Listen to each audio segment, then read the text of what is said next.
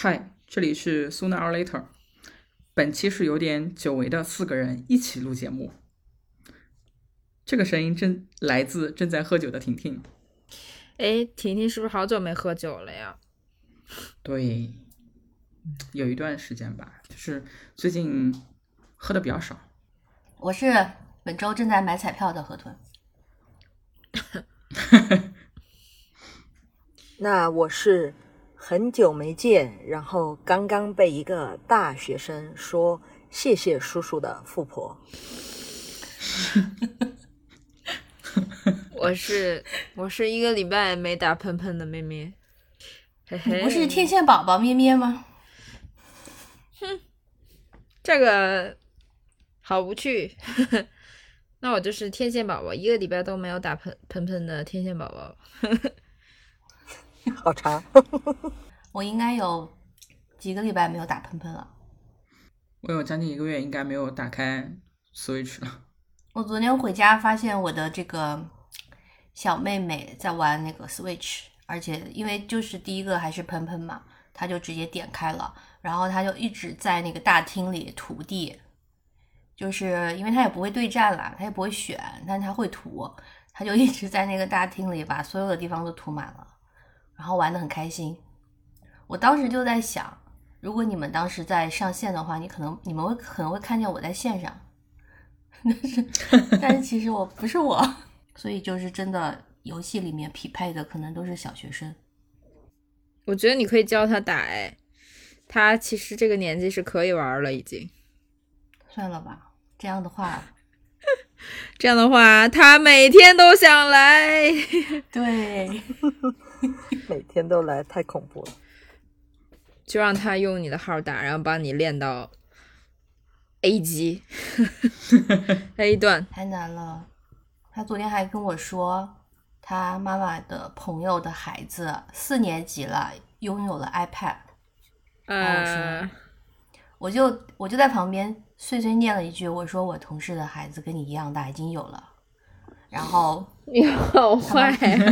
他妈妈在旁边，他没有听见，我就是很小声的在那念了一句，然后他妈妈听见了，就赶紧跟我说：“你不要告诉他，因为我还在骗他。昨天还在跟他说，你上大学才会有手机。他问为什么，我说为什么上中学不可以有？我说因为你晚上会回家，等你上大学了你就离开家了。跟他说了一下，然后他觉得有道理嘛，他就信了。哼，但可能。当真的以后在学校里认识了很多的小朋友，聊天了以后，他就会发现不是这样的。就可能现在小朋友真的小学就有手机啦 啊，对吧？他们没有小天才电话手表吗？应该有类似的吧，但是不是每个人都必备，没有那么卷。但是我觉得他真的到上小学，嗯，高一点年级、中一点年级的时候，就能发现嘛，小朋友还是会比的，所以就是。自己会发现这种事情，让他自己发现吧，我们就不要告诉他了。他不会受挫吗？发现家里人都在骗他？那还好，他比较聪明，他不太会，他可能会知道我们是故意这样跟他说的，他不会觉得是在骗他的。因为他昨天又跟我说，啊，现在已经完全的，以前是就是他是中文、英文百分之五十，各百分之五十嘛，那现在就是英文百分之八十了，但是还是会说啦，他只是不太愿意讲了，已经开始这样了。昨天就跟我说，我告诉你一个秘密，就是讲英文的。我告诉你一个秘密，我说什么秘密呢？他说，就是他说我妈啊听不懂他讲英语。那我说这不是秘密啊，你不是你不是一直就知道吗？然后他还跟我说啊，我跟他说我要就是看电视，就是 TV，他也不知道。我跟他说我要打游戏，就是 video game，他也不知道。然后笑得很坏，我就在想，他不是。不知道这件事情，而是他突然意识到可以骗大人了，就是听不懂，你知道吗？然后就发现，哎，我可以讲一些他不知道的事情。我跟啊别人在他面前说英语，他也不懂，我们可以怎么怎么样？他是想到这些了，很坏，小人精，就是对。我觉得再过一过，我也 hold 不住他了，因为不知道他的流行的东西 有代沟了。哎，他几岁了？五岁。五岁，跟蜡笔小新一样的年纪。马上马上要小学了。美国那边也是六岁上小学吗？是的，我感我感觉我现在接触的，我身边的或者是我朋友的孩子，就是长期接触的，好像都没有超过四岁之后的，就是后来上学了以后的就没有接触过了。我觉得可能我的我的耐心可能也仅限于就是那种没那么懂事的孩子，等他真的好骗啊！一直一直哔哔哔哔哔，然后各种为什么的时候，可能我没那么大的耐心了。我我这样想的哈。不过我见我朋友的儿子，好像去年见的话也还好，但是因为他儿子很很懂事，很听话，很贴心、就喊你大名的那个，啊。对，因为我我觉得就是会很懂事啊。他这种很懂事的话就还好，但是如果就是说很不讲理的，本来小孩儿就你就没办法跟他讲理，他又到了一个似懂非懂的年龄的时候，我觉得有点嗯恼火。那我们家另外一个就是就是你说的那种不太懂事，只会闹。啊，就可能还是真的就是偏向于懂事一点的吧。懂事一点的你也愿意多陪一下，对性真的就性格问题，也不是说年龄问题，可能就是性格，就是对于小孩子那个性格的话，我可能就会更有耐心一点，但我也不知道，也有可能大了不可爱了，我也我也没那么，就是在视觉上没那么可爱了，我可能也会丧失丧失我的母爱。我偏向于长毛的，就知道妹妹要接这个，不过我的朋友最近她刚刚生了孩子，而且生日是十月三十一哦。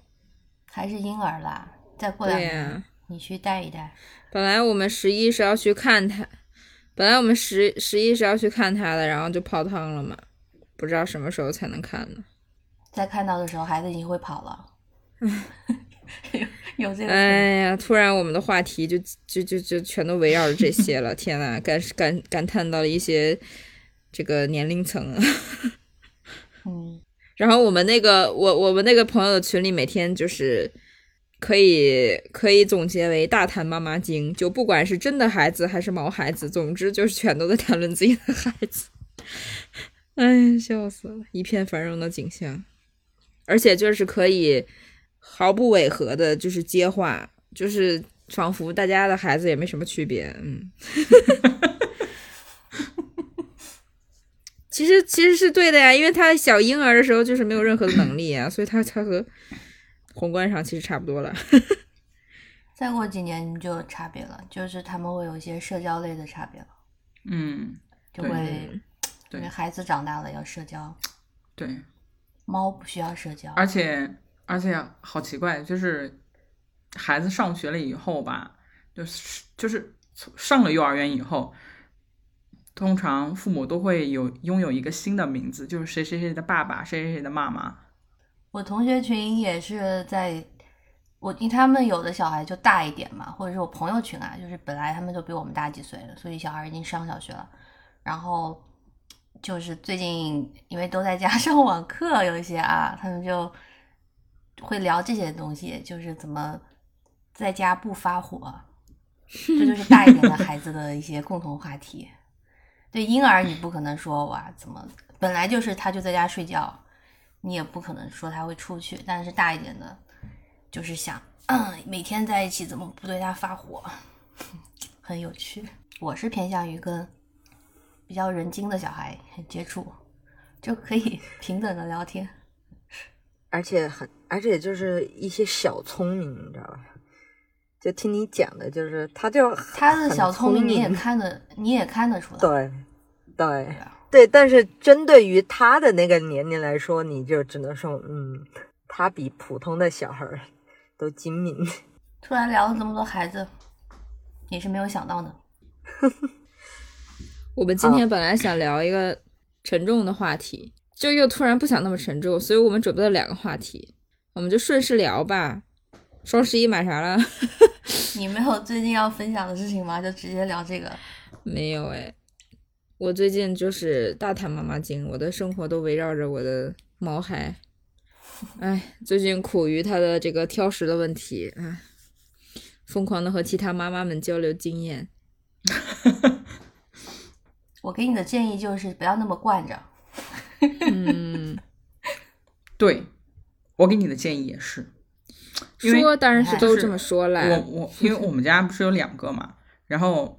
其中一个就非常挑剔，非常挑剔，就是我觉得甚至是我觉得他甚至有点在针对我们，就是每一次换新的新的狗粮过来，他都特别喜欢。然后我我以为就是他特别特别喜欢这个牌子，然后我就会多买一点，结果就吃到第二包的时候，他就开始不吃了。呃，那你这个也是，就很难搞。然后就是，其实市面上你能买到比较靠谱的，然后呃各方面都比较合适的，也就也就那么些，也不是很敢太频繁的尝试各种各样奇奇怪怪的东西。反正也是一直以来就是会有一点点头疼。然后后来我我总结出来的经验就是不要惯着他。我买了这个东西，你就给我吃，你就把它吃完。我能买到反正它就在碗里，你不吃你就饿着。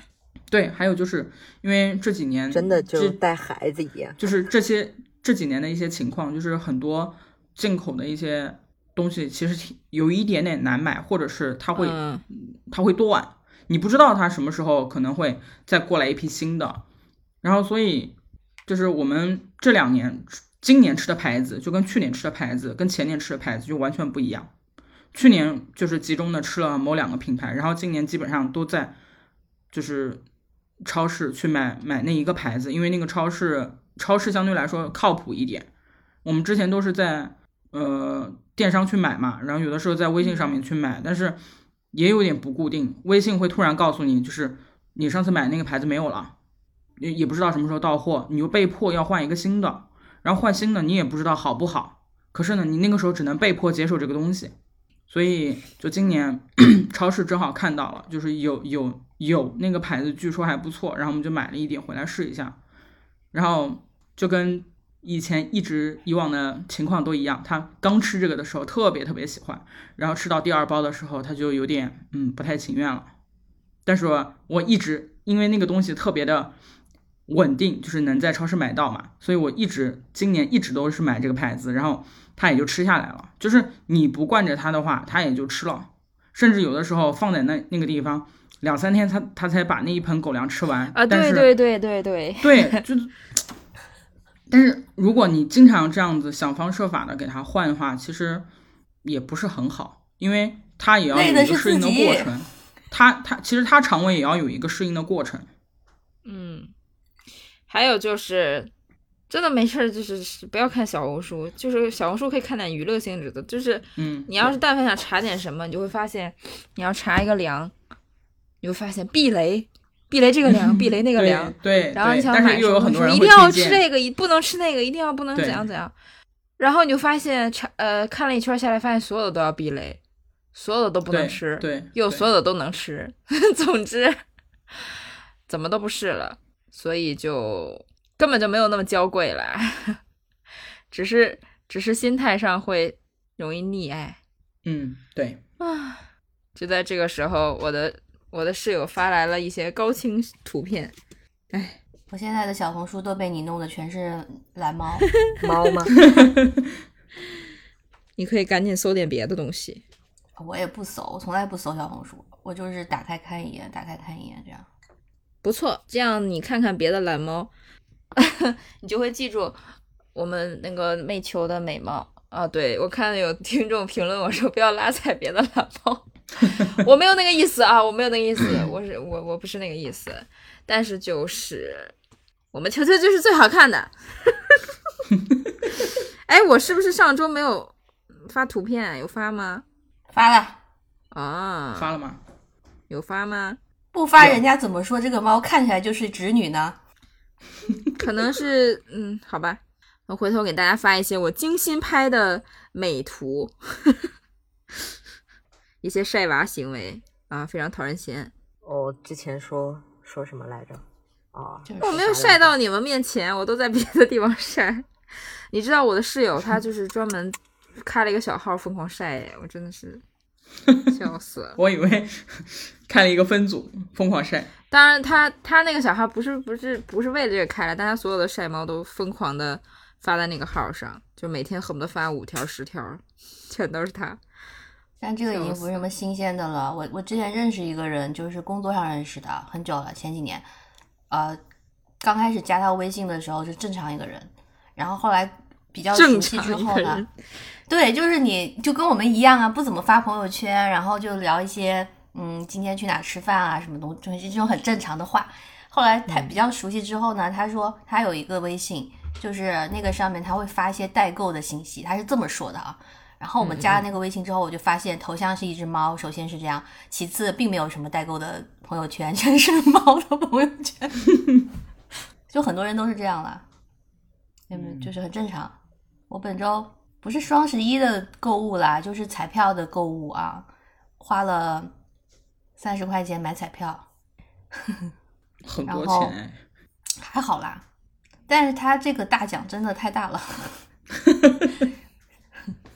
就先是本周二，然后我们这边的 Powerball 就是威力球头奖累计到十二亿美元，所以大家都在买彩票，甚至有的地方是排队买不到，就是好像隔一阵子就会有这种因为过高的头奖而排队的新闻，然后我就不可免俗的买了十块钱。买完之后就是幻想了一下自己中头奖，给大家分一分这个样子啊，然后很明显就是没有中，但是 其他人也没有中，所以到周末的时候，那个头奖就累积到了十五亿，就是星期六开奖十五亿，呃，我就又买了二十块钱的，其中也是帮朋友买了啊，一起做个梦，然后昨天刚开奖嘛，就是当然又没有中，但是呢中了四块钱。哎，我就发现我们这种 路人的财迷真的是，你刚买了彩票就会开始幻想怎么花了，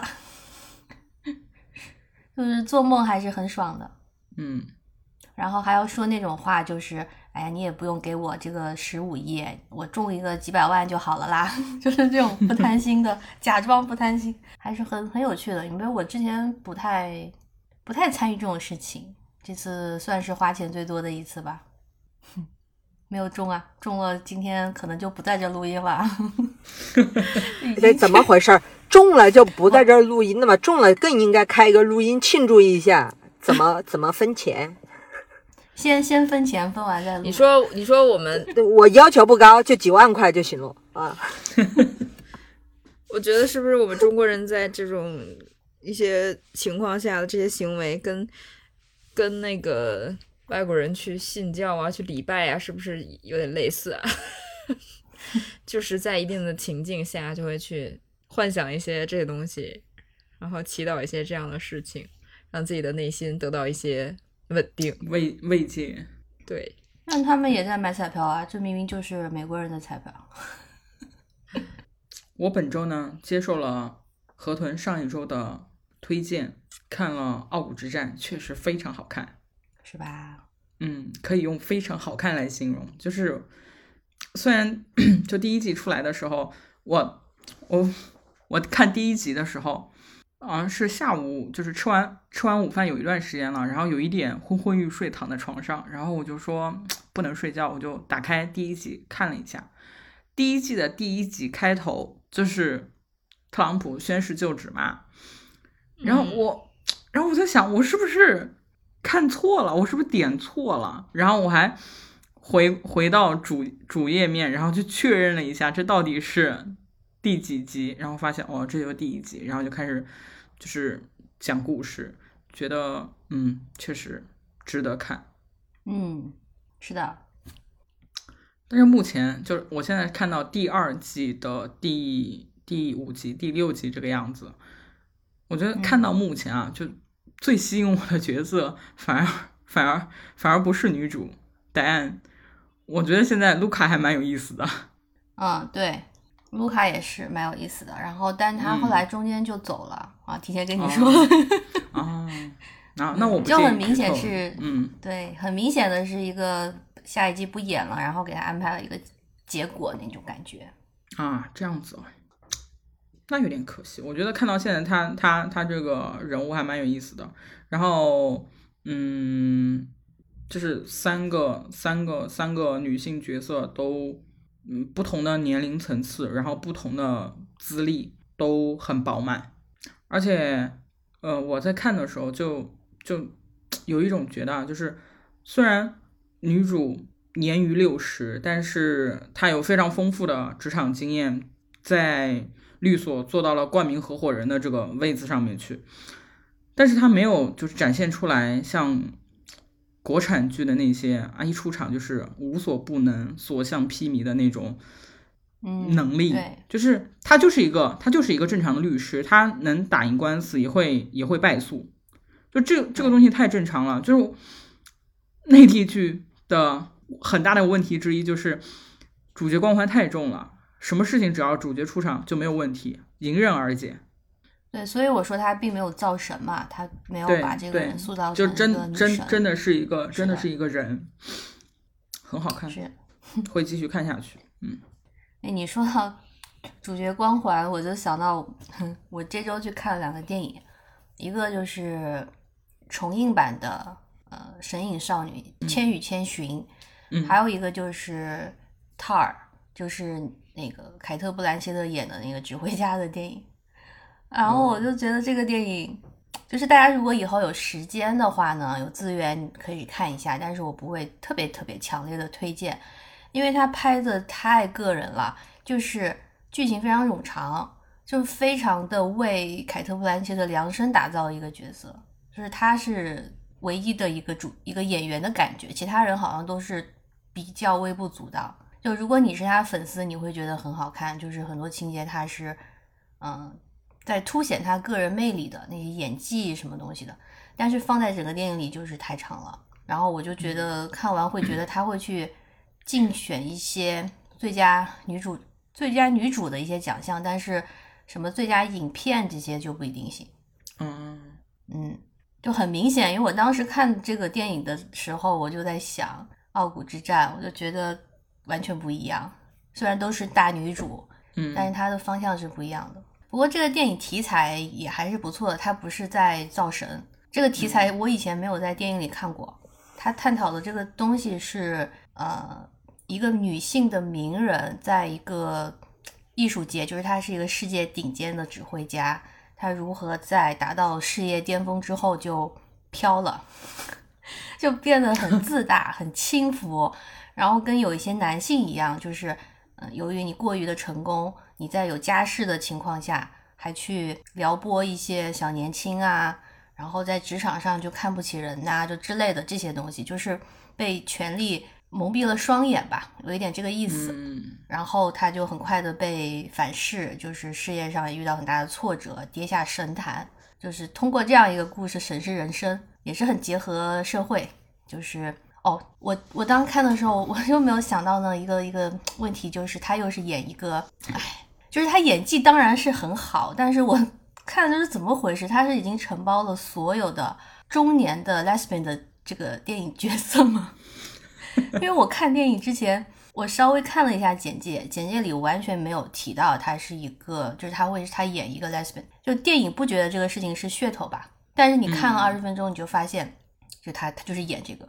然后你说他不是噱头吧，又觉得导演好像期待他能搞出一些火花，因为他里面还有就是演他助理的那个女生是呃《燃烧女子画像》里面那个画家，哦，就是他好像又对集合了这些演员。嗯就当然，他跟助理之间没有什么直接的感情戏，但是就觉得你有这个安排的感觉，就是很想要表现一些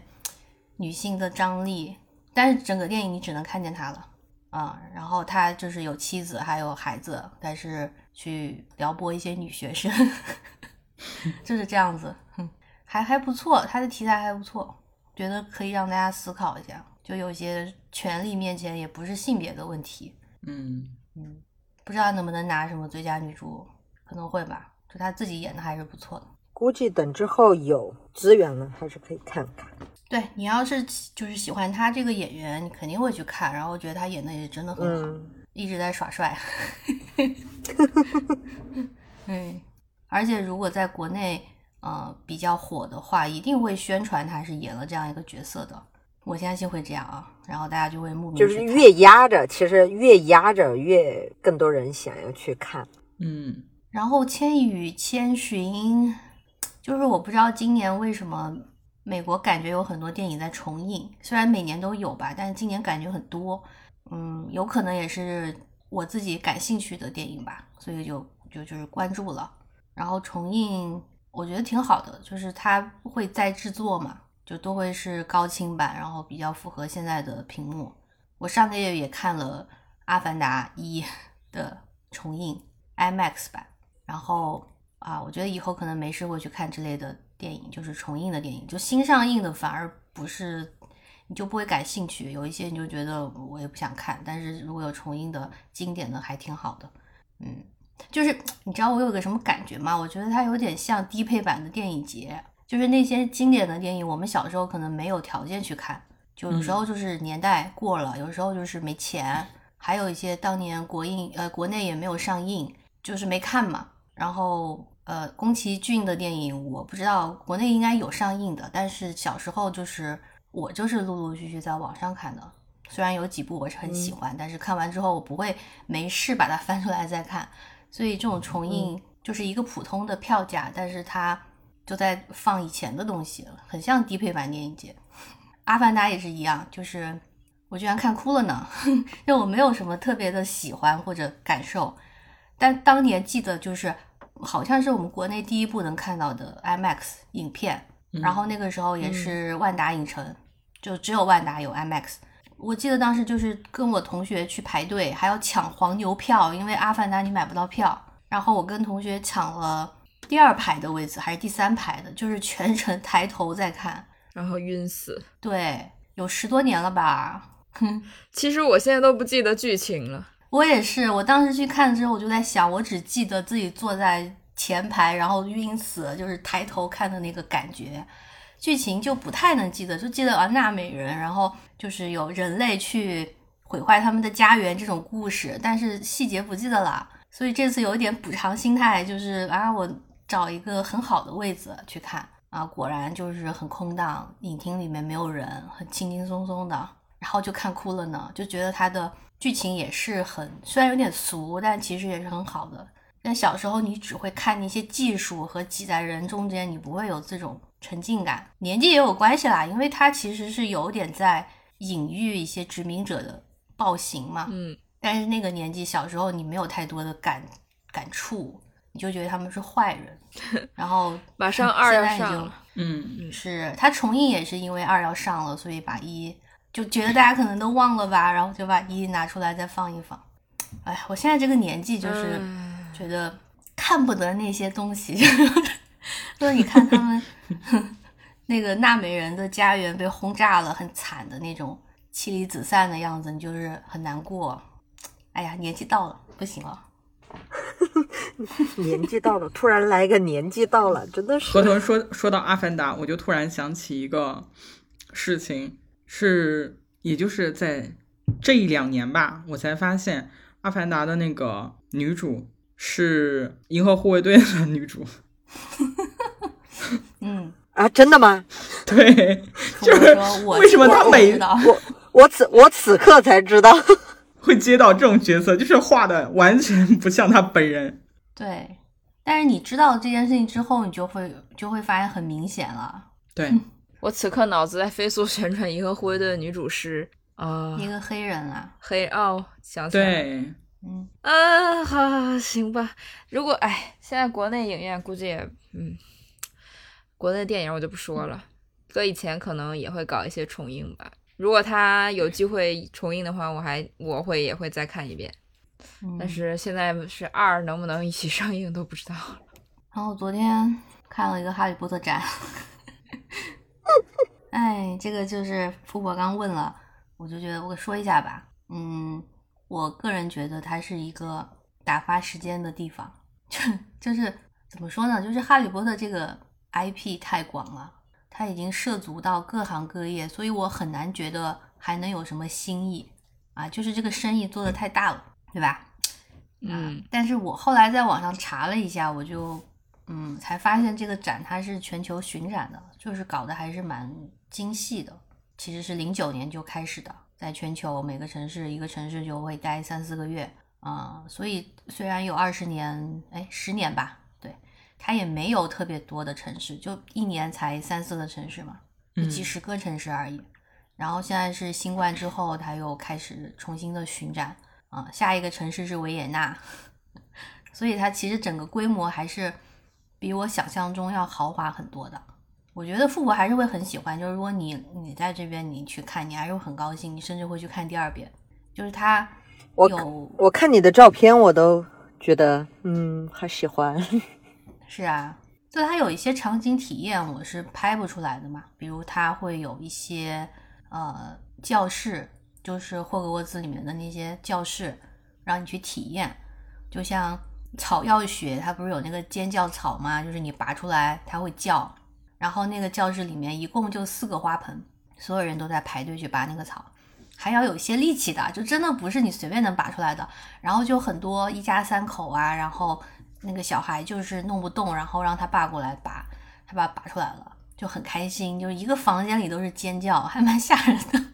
我看你拍的还有其他的场景，感觉也挺还原的。是，但那个就是嗯大屏幕了，就比较嗯，就是一些投影啊那种那种感觉。拔草的那个吧，我觉得还是你真的拔了，然后它就是有尖叫的声音，就还有点有趣。其他的你说它有那个呃做药水，那药水就是一个屏幕，你按照它的配方点点击触屏，最后你就成功了。成功旁边有一个哼 那种怎么说一个锅嘛，它就会冒出一个绿光啊，就那个就很假，对吧？人家人家有一个专业的名词的哈，啊，好的，那叫什么呢？你告诉我们，你也不记得了。我打得出来，我打得出来，但是我不知道它这个读音是不是。你看一眼呢？那我也不会念这个字，我们都不会。我打的是干锅，但是它那是不它就是叫干锅？啊。那你能打出来？我居然第一时间想念锅盔是为什么？你饿了是不？可是干锅也是一个吃的，如果你念出来饿了，嗯，因为我看你发的那个就是那个药水的那那那个那个画面嘛，其实比较像我玩过的一个密室里边，就是这些东西这个程度的还原，其实嗯还挺好还原的。但是有一些有一些大一点的那种啊，就是对啊，包括你说的那个分院帽，就摆嗯在那里的那种，那种是很很难还原的，或者是要花花很多钱。其实，那个飞燕帽它本来就是电影里的那一顶嘛，就是说这个展览为什么要这么慢的巡？它就是把电影里面那些道具拿过来，就是那那一个道具，或者就是那套衣服演员穿的，所以它也不可能同时在几个城市一起展出。对，当然我是对 电影没有什么特别的啊、那个迷呀、所以 就看一眼。哦，然后还有一个有趣的观察就是四个学院在美国的受欢迎程度，让我想让我就完万万没有想到，因为中国好像是蛇院是最时髦的，我们以前也聊过。就虽然不知道为什么，但是嗯很多人都说自己是蛇院，可能觉得酷啊。但是在美国，这个展览看下来，最后会有一个评分，因为你进去你会选学院嘛，然后你嗯当你玩那些设施之后，他就会说哪个学院得了十分，这样你就能看出来，蛇院是最不受欢迎的，因为它的积分最少，就说明选它的人 最少。我非常的惊讶，我不知道为什么。所以就是格兰芬多最多吗？对，格兰芬多是多到比其他的多两倍。这么厉害，我在想，可能是有一些带孩子过来的父母啊之类的人啊，他们是没有怎么看过书或电影，他们就嗯随便选了一个这个主角的学院吧。主角光环，对，可能是这样，但是蛇蛇院真的少到离谱，因为其他两个也是有人选，而且比蛇院要高的。哎呀，这个我就不知道了，我觉得是一个文化壁垒，搞不清楚其实。很多人就是，哎，我这么说会得罪人。就很多人确实是因为他比较冷门嘛，就没有那么。其实蛇院和鹰院都是比较可能很多人不想随大溜，然后就不不不不不，我感我跟你说，蛇院当时一阵跟风的时候，我整个的就已经产生了那种很反感的情绪了，就是，哎，这样是不是也会得罪人？无所谓。我不知道啊，我是个路人粉，你们这是哈利波特资深迷，你们说不是不是不是你们，就是就是，特别是当时不是玩那个游戏嘛，玩那个游戏的时候，那一段时间就是，嗯，无论是出的卡牌或者皮肤什么的，然后那一段时间的小红书那种各种平台就开始涌现出一大波喜欢蛇院的，然后就是呃特别爱马尔福的。哦，啊什么拽哥，然后之类的，然后我就想，啊啊，就是我我不是说喜欢他不对，就是也有也有我也有认识的朋友，就是真的就是本来就是喜欢，人家本来就是喜欢这一个，然后他自己就是包括就是他对于他的那个风格啊或者怎么样，他就是喜欢的。我对于这是没有意见的，这是个人的一个喜好，肯定没不会有意见。但是在国内太多随大流了，就可能就是觉得哦怎么样，你自己明明喜欢的是诗苑，或者是你压根你都不知道这是啥玩意儿，你就是那种看到人家拍了什么东西以后就过去啊，我是蛇院的，很高贵吗？咋地？蛇比较高冷，嗯，就是嗯，就就就让我产生了这种，就看看很多了以后，就让我产生一种很反感的那种情绪。嗯，我觉得也不至于，就你你喜欢就喜欢，你不喜欢就不喜欢，你知道就知道，不知道就不知道，就一定要嗯跟这个风，又没有多少流量。复活说，复活说，如果是他的话，也会选格兰芬多。那那肯定啊，毕竟我喜欢赫敏嘛。咦，你这个后面这句话就不要讲了嘛，真是你后面这句话就人设拉回来了。是 前面白说哎了什么？哎，想把我后面那句话给嗯剪切一下吧。哎人设就是立住了不。会的啊。嗯，对，哎哎，现在说话都好谨慎，真的。嗯，你们懂的。哎，笑死我了。我有了一些这个嗯成名后的压力。哎呀，我这两周，我上一周没来录音，然后反正这两周也就是在忙着工作搬砖。然后刚刚的自我介绍是是新鲜发生的事情，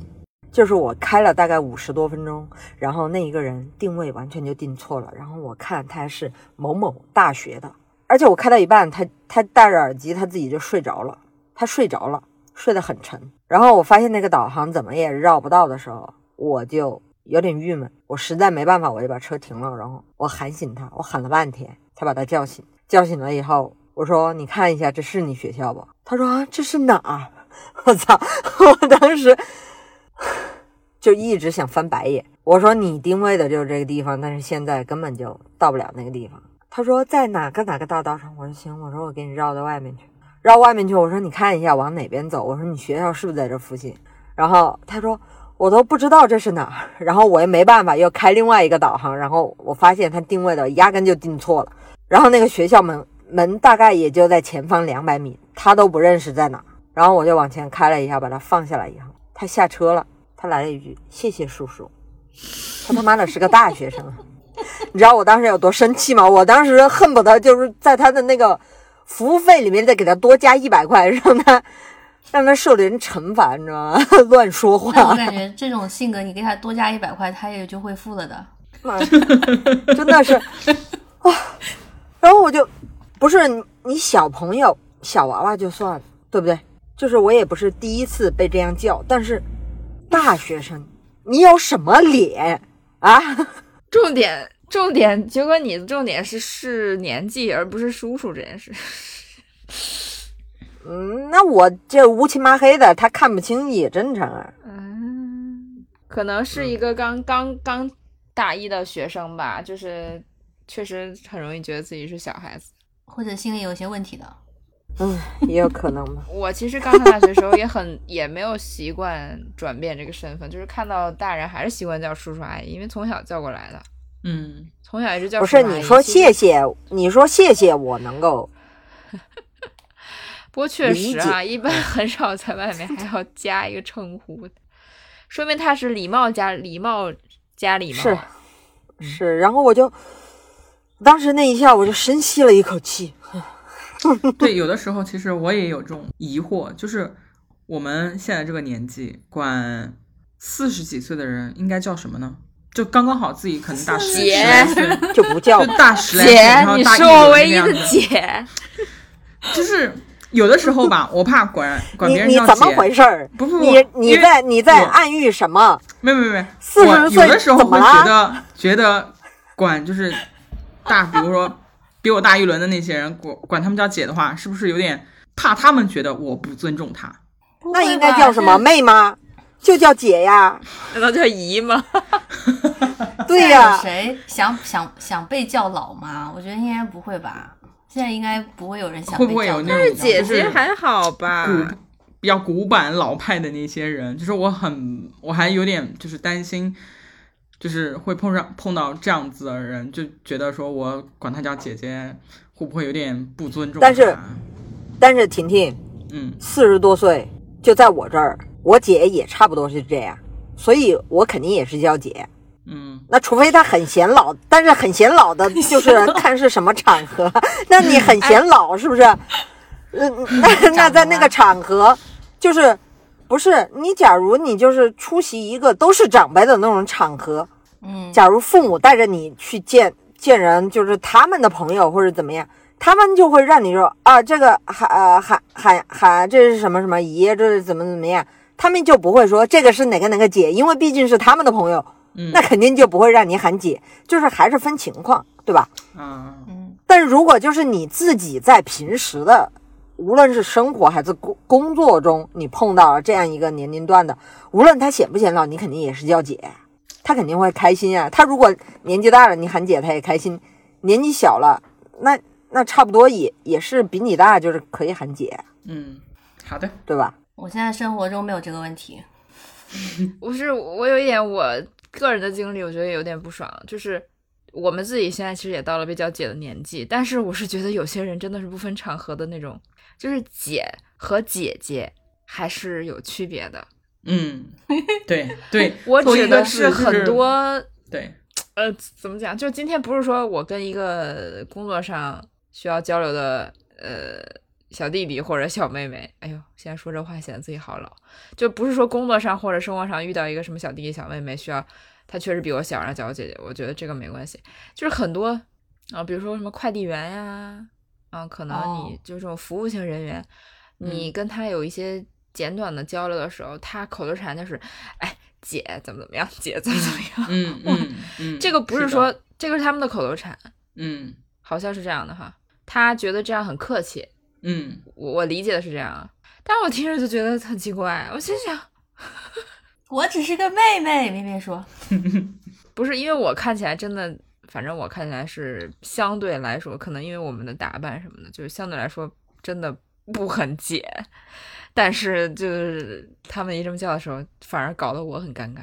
这种不就像早些年很多女生在职场里喊其他的女生为亲爱的亲爱，的，嗯，对，嗯，但是就可能感受还是不太一样。但是我觉得这是一种心理战术，这是一种心理战术，因为他每次喊姐怎么样的时候，我内心确实会觉得，好吧，好像我真的比他大很多，我真的是他的姐，我再难为他，我就很不体面了似的，就是一种心理战术。那我不会，那我不会，就是越是让我不爽的时候，我就是越这个不行，叛逆。那个对对，就是就今天下午，我的联通客服给我打电话，就是巴拉巴拉巴拉说了一堆，完了以后啊那个呃什么什么小姐，然后怎么怎么样，然后就跟我说，然后我就听到这个这个这个东西的时候就很恼火，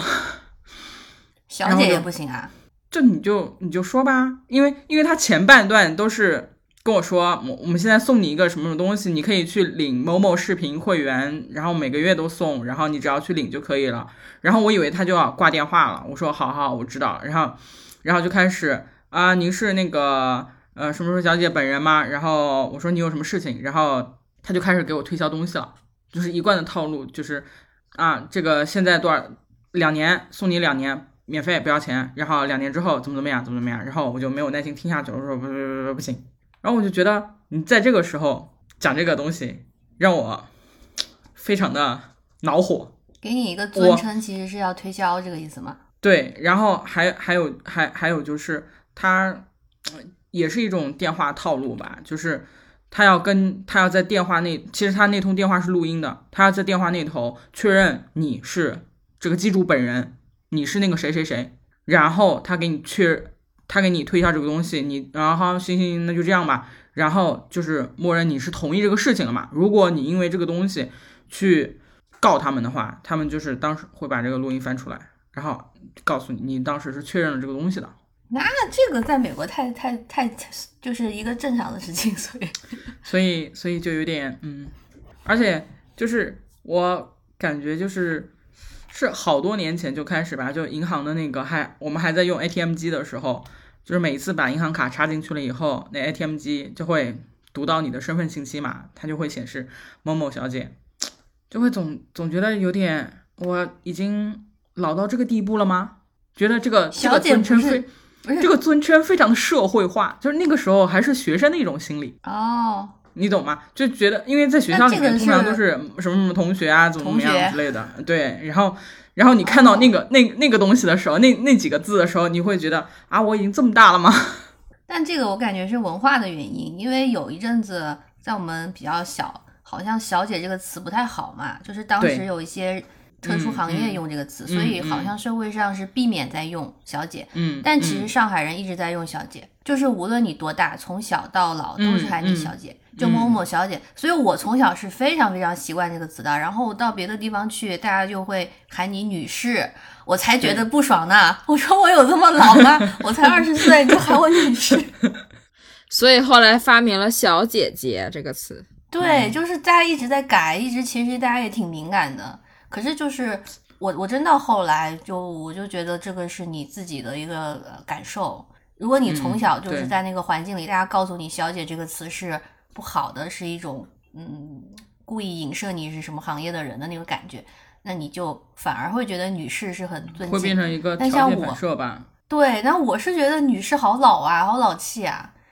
就是大家 哎，其实就是会这样子吧，就同一个文呃文化里面也还是会有这种地域性的差别。那你在美国是，嗯，这是美国的情况啊，就是大家会觉得我们性别上不要太有这个界限，所以嗯有些人他是不喜欢你叫他任何的先生小姐的。这个就他们会去抗议，就是有很多网站你填的时候，它就是会自动的出现那些称呼嘛，然后他们就不喜欢，哎，都是现代人的一些选择吧。嗯，包括你办一些证件的时候，不是会有一些什么男女其他性别吗？就如果现在变成，如果你有一个呃办证件的地方政府或者是某些网站，你可以填其他性别，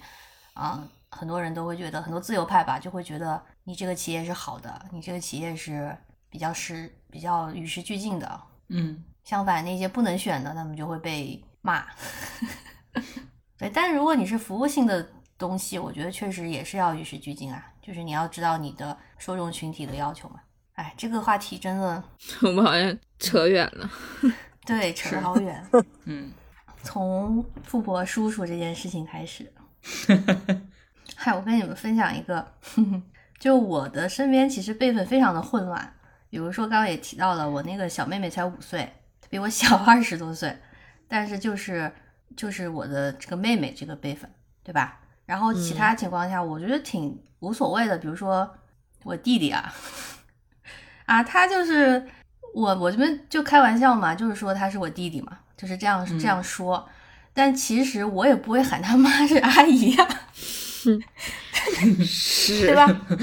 但就是开玩笑嘛。然后，但那我但这个小朋友也是非常人精，就是他有一度，哎，到现在还是啦，就是很小的时候，大概会说话之后，就发现一个问题，就是他会喊每个人，就是啊叔叔阿姨、哥哥姐姐这种嘛，但是他不会喊我任何的称谓，就是他后就是他就喊我名字，就是这样而已。然后我一开始会觉得他是不是有点困惑，就他不知道喊我什么，然后我也无所谓。但是过了半年再见到他还是这样的，我又发现他对其他人都非常的 熟悉，就是他知道喊谁什么，但是他不知道，就是他不喊我。然后后来我们就问他了，然后他妈妈就问他，是不是妈妈教的？不是，他妈妈也很疑惑，他妈妈就问他了，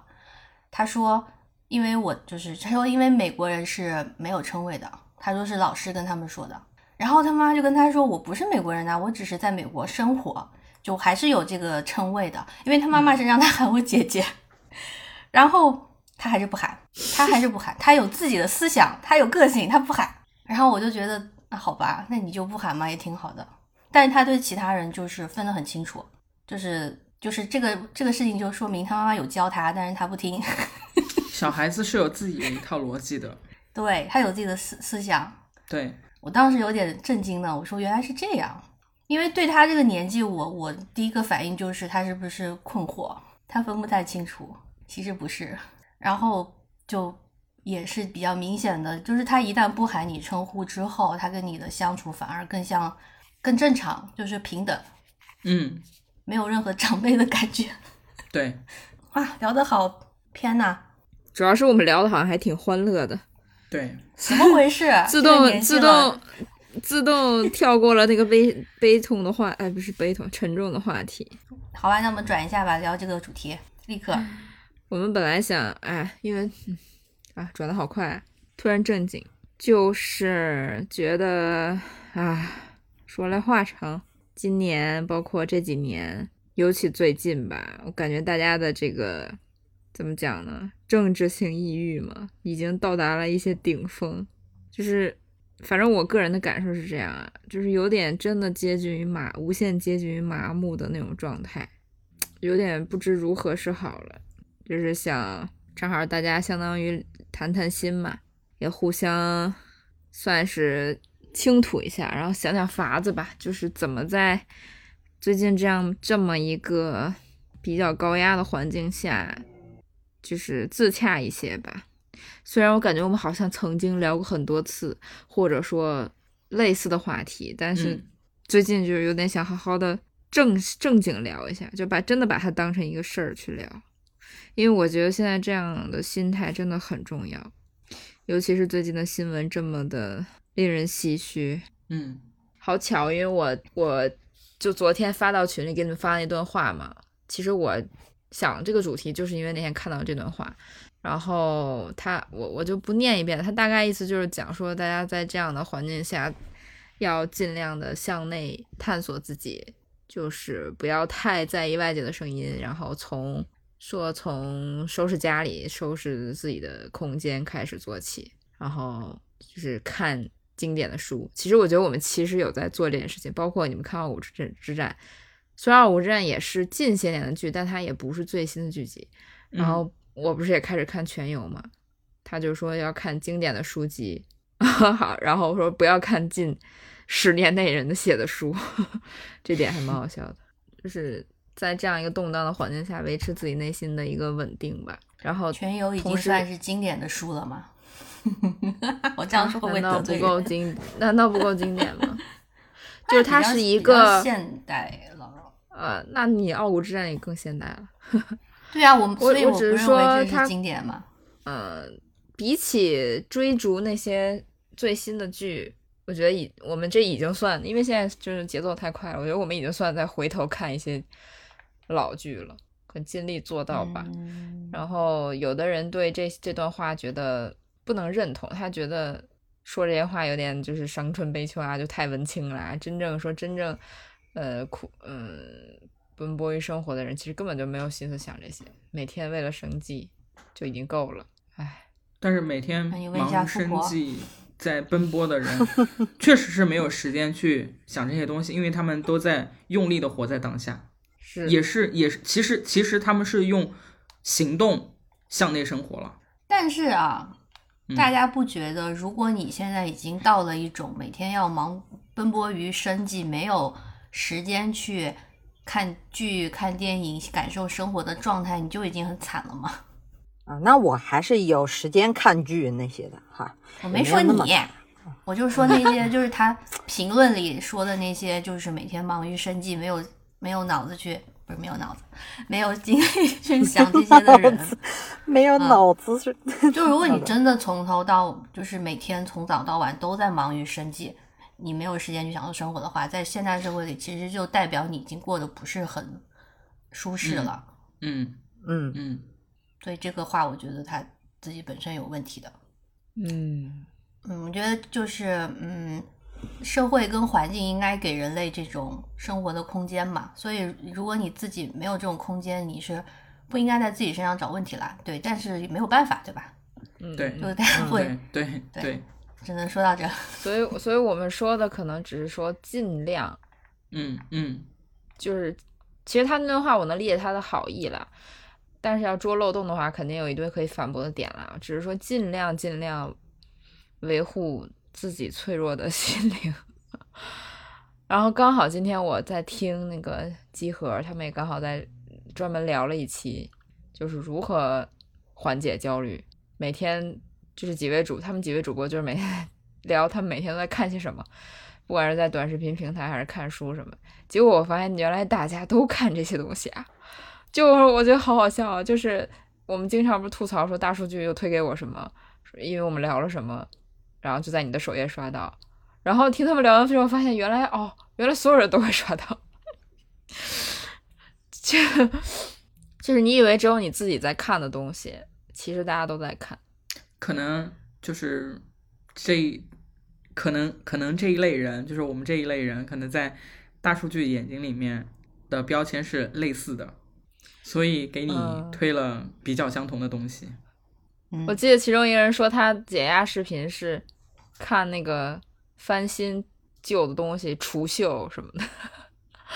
哇，我也挺喜欢看的我。也喜欢看。天哪，我也看我喜欢看抛光的那一个，哦，抛光我也看。那你们洗地毯你们不高喜欢吗压水枪、洗地毯、高高压水枪洗地毯，还有给马蹄对啊修蹄子，而且，对那个修蹄子那个简直了，晚上睡觉之前看那个太爽了。笑死了。怎么原来那几十万、几百万播放都有大家的一份功劳。那这样看起来，其实几十万、几百万也不算很多了，那、嗯，那还是蛮集中的，就是定向。对，不瞒大家说，我都买了高压水枪呢。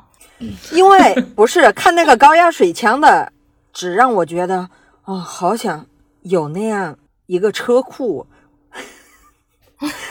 让我去做这些事儿。对，然后另一个另一个主播就说，他的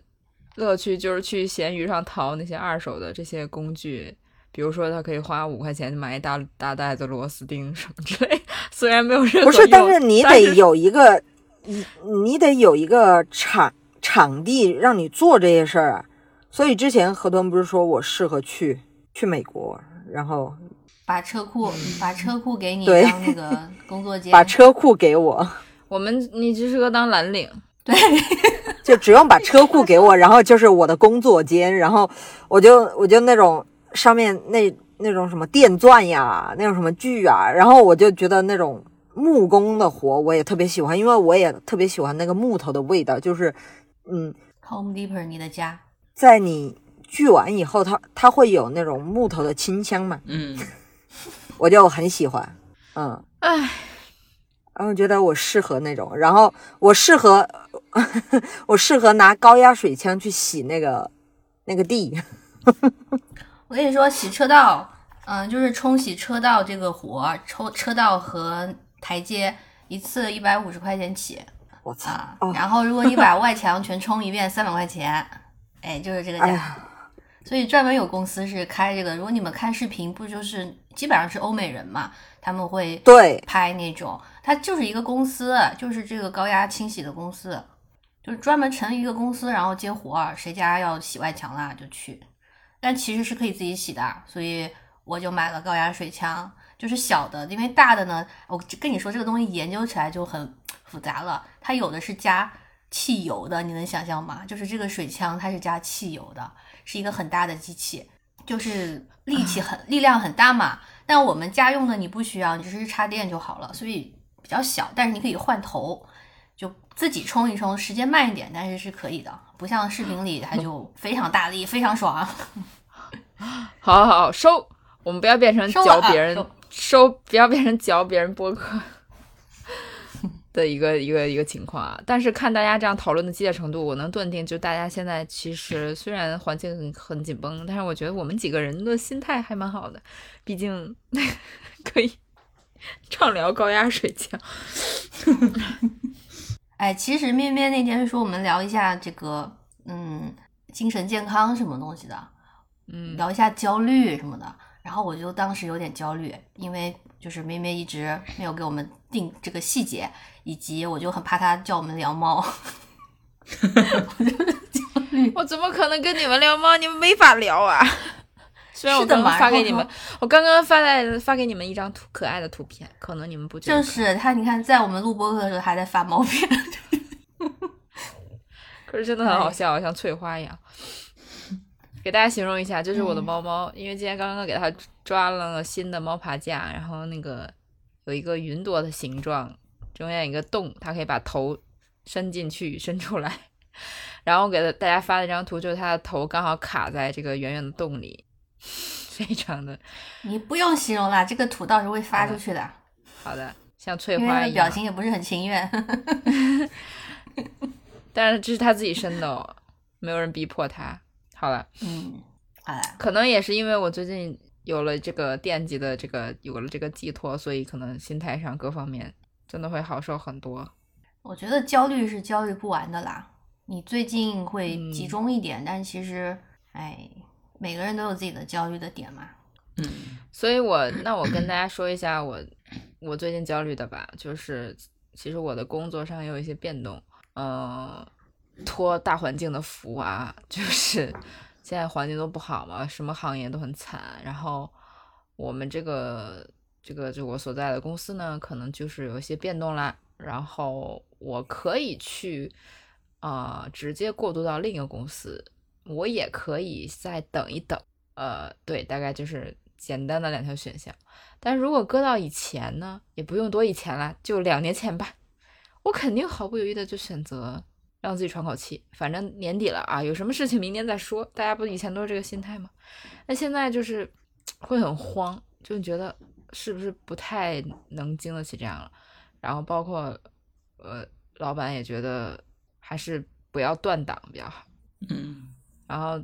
但其实我内心其实已经已经有了答案，就是我其实很抗拒，就是那并非我本意嘛，我并不是想去，那是我被迫去的，而我也不是说必须，毕竟我其实不去也不会怎么样，我就断档了也不会怎么样，大不了就是从头找工作嘛，那还能怎么样？还能再换哪儿去呢？对吧？所以，嗯，就就就就就很焦虑。你说到到这个时候了，其实我们一切都还要都正要努力呢，正要使劲呢，就整个整个团队正要卯起劲来一起冲呢，结果就，唉啊，环境不好啊。然后你说，难道我要转行吗？也不行。你说我要像，难道要像以前一样刚毕业那样狂投简历，然后一个一个去面试吗？也很尴尬。就我们这个年纪，真的重新换工作太尴尬了，朋友们。就我们可能还好，再晚两年，就是传说中的那个门槛儿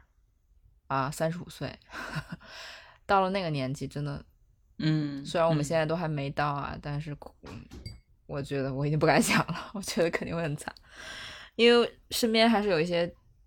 已经到了的，然后就真的挺挺难的吧，不知道，很焦虑，很迷茫，于是干脆就不要想。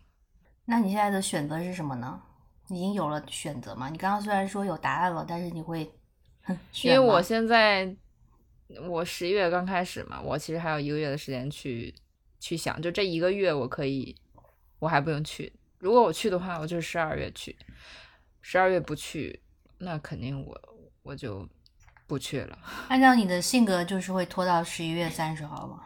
嗯 倒也不是拖的问题，我是我说我内心已经有有答案了，就是其实我内心就是不想去。我现在如果选择去了，我就是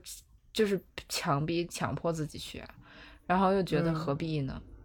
因为不去也不会怎么样，不会说像不会说我从此在在北京待不下去了，我不不会有这种情况。但你就就是还会活不下去了就想到就想到到时候，所以我们现在是要逐一的说一下自己最近焦虑的事情吗？我焦虑的不是很现实的东西吗？我我觉得我这个挺现实的，可能我心态有转变也是因为啊养了猫嘛，租了房养了猫，就感觉不太能像以前那样。我以前大不了就是反正不是一个人了，有娃要养了，对对，就是这种心态。哎呀，你看吧，就是被迫当妈，哎，没有被迫当妈，就是当妈了。虽然养他一个月真也花不了什么钱，但是就觉得好像感觉你花了很多呢，好吗？呃，比起养人，那还是就还好了，因为他刚开始养，肯定这些原本都没有东西是是要花钱的，嗯，后面养起来一个月真的没什么钱，然后你就会觉得就是需要一个稳定的情况嘛，嗯，啊，不然抱着我的抱着我的毛孩到处逃逃窜嘛。你们三个是有焦虑的点是会有差别吗？还是其实差不多呢？肯定有差吧？富婆我们都知道，对呀、婷婷呢？其实说起来，最近没有就是眼下非常非常焦虑的东西，但是我觉得就是今年吧，嗯，有点诸事不顺，嗯，就做了一些不该做的事情，认识哎，了一些不该认识的现在人。你现在没有在上班吧？对我现在没有在？对，那你不焦虑上班吗？我说实话，我可能就是最近没有在上班，反而没有没有上班的时候那么那么焦虑。我上班的时候反而很焦虑。对，以前会有这种心态，就是 就还是不缺钱，你这还问啥呢？就是今今年啊，这个 这这个不适合在节目就里面说现阶段，就是不是不缺钱，是今年亏了大钱，哦，哦，然后导致就是你没有已经没有办法再焦虑了。哦对对对，我我想说，不是说就是不差，不是说不差钱，而是说触底了，嗯，就就算你真不差钱，你不上班还是会焦虑的，对这个你承认吗？就是你还是会觉得，对对对我我得我得有个什么事情做呀，我对对我得我得走起来呀。嗯。但是现在就有点，现在其实每一天都在走起来的状态，但是就是就是今年做了做了做了一些不该做的事情，导致亏了大钱，然后做错了你你你没有你没有办法了，已经就是就是已经已经已经不会这个事实已再坏了。经摆对这个事实已经摆在眼前了，你现在只有尽力去想办法去弥补，然后让让让让自己的心理让现实的这个生活能够安稳一点，平稳的度过这个比较糟糕的一个时候吧。嗯，你如果说这个时候再强行强行告诉自己，我今年做了这个事情，我今年怎么怎么了，我今年如何如何了，其实你会无限焦虑，但是这种焦虑又是没有用的。嗯，那你不会想说我要赶紧找找工作，赶紧再赚更多的钱吗？主要现在问题是上班挣不了钱，对，对 对不对痛戳中了现现面面。现实的问题是，真的上上班眼下的上班可能真的就是维持自己的一个温温饱生计，对你你你根本就没有办法像，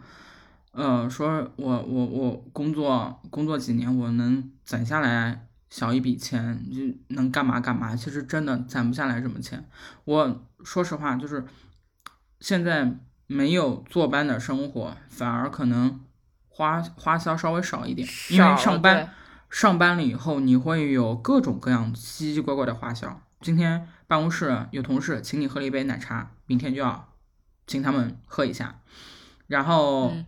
呃，上班总有一些硬性的花销，就是午饭、晚饭、早饭、一日三餐都有可能在外面吃。如果那天加班，对交通，然后对于我来说，如果我现在不用去坐班的话，我可以自己在家里面做，能省下来一笔钱。就同样的一天花五十块钱买菜，可是可以两个人吃三顿，或者两个人吃两天。但是如果你出去上班的话，可能五十块钱只够一天吃喝一个人，然后没有人在家的话，在北京两个人两两两个人都得都得吃外卖。家庭的统筹。对你就是还是你得想一下，对，对我我我也会算一下，就是我上班的时候总会总会想着说，我今天挣了多少，然后花了多少，我们两个人花了多少，一家花了多少，然后如果我不上班了，那我能省下来多少，或者是我不上班的话，我一天大概的花销是多少？有一段时间，我觉得上班真的就是在自费打工，我就花着我自己的工资去上班而已，每个月一点钱都不剩，因为每天你都要在外面吃喝。我现在就是强迫自己每天，就是控制自己每天不要超一百块，但是很容易超就超一百块，很容易就超了。对，而且今天因为今天周日嘛，今天周日，但是我去加班了。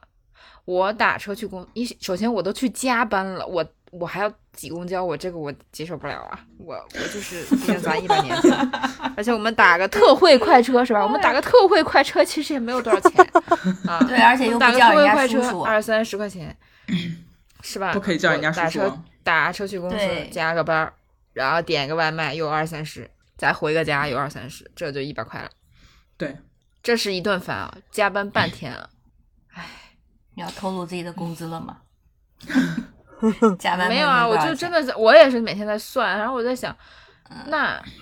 就是你会告诉自己，如果我现在就是不肯停下来，就是不敢停下来的话，其实是不是？因为你为什么不敢停下来？因为你觉得好像我停下来了，我我收入可能会不稳定，会减少。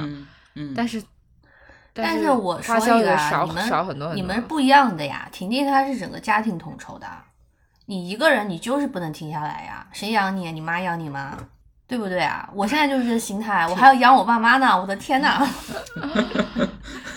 不是，我也不是说，我也不是说。一直停下来，我只是说，就是知道了，最近这个过渡嘛。嗯，我想说，我真的有必要为了这两个月，就是到可能到年明年春节后，就这个这个年底的这个坎儿，有必要让自己焦虑到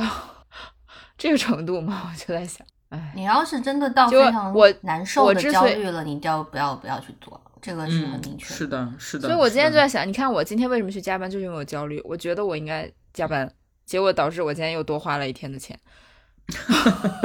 是吧？就是我其实就是一直在做这个事情。嗯，哎，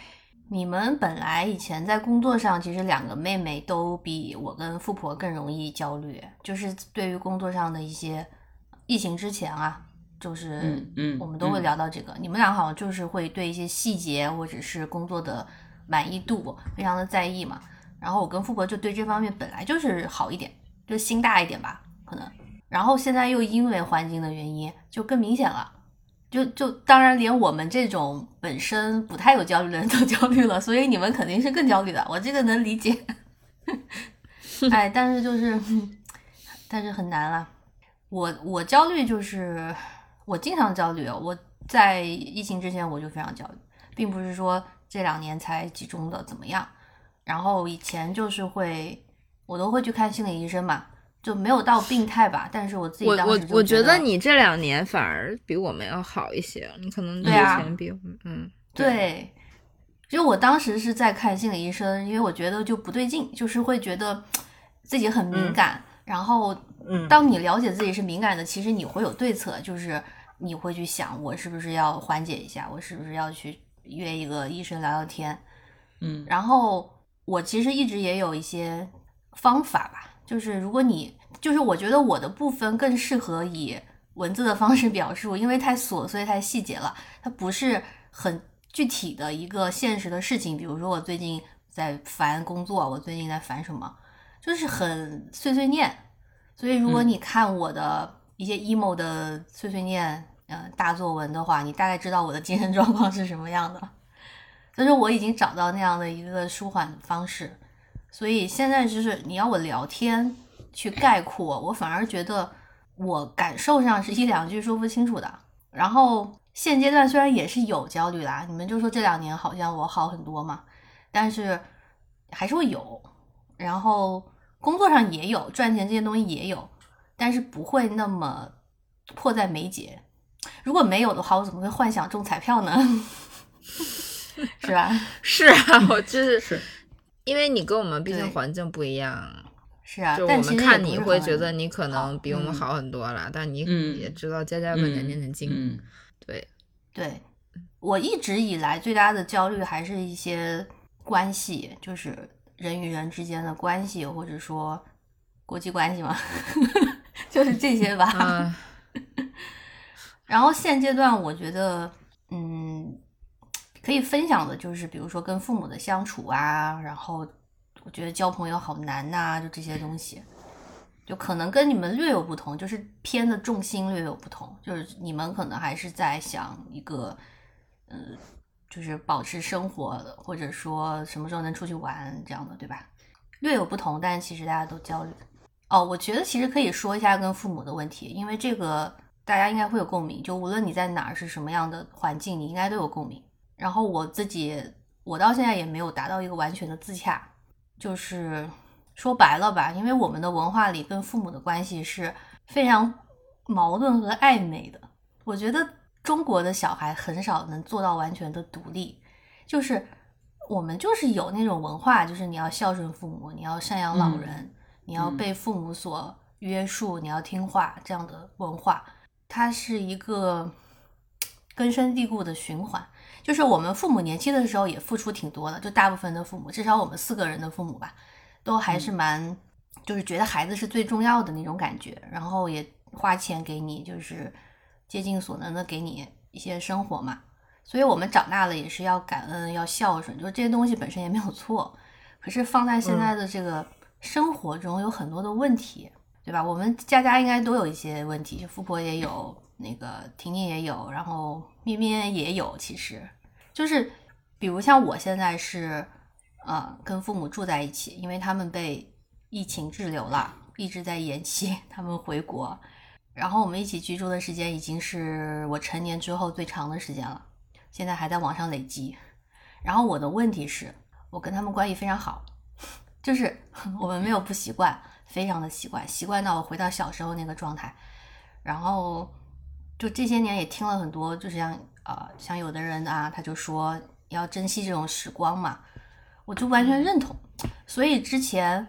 呃疫情严重的时候，我就会每周带他们去野外玩，去踏青，也挺好的。可是这样对我的焦虑，就是作为一个三十多岁的人，我每天在跟父母朝夕相处的过程中，我发现我们之间有很多不可能达成共识的事情，嗯就是你心中会慢慢有那个落差。哎呀，我觉得这个 是，就是虽然我日常跟你们吐槽他们的很多老年人行为，就是嗯管我啦，什么家里囤塑料袋啦，然后我爸就很老干部啦，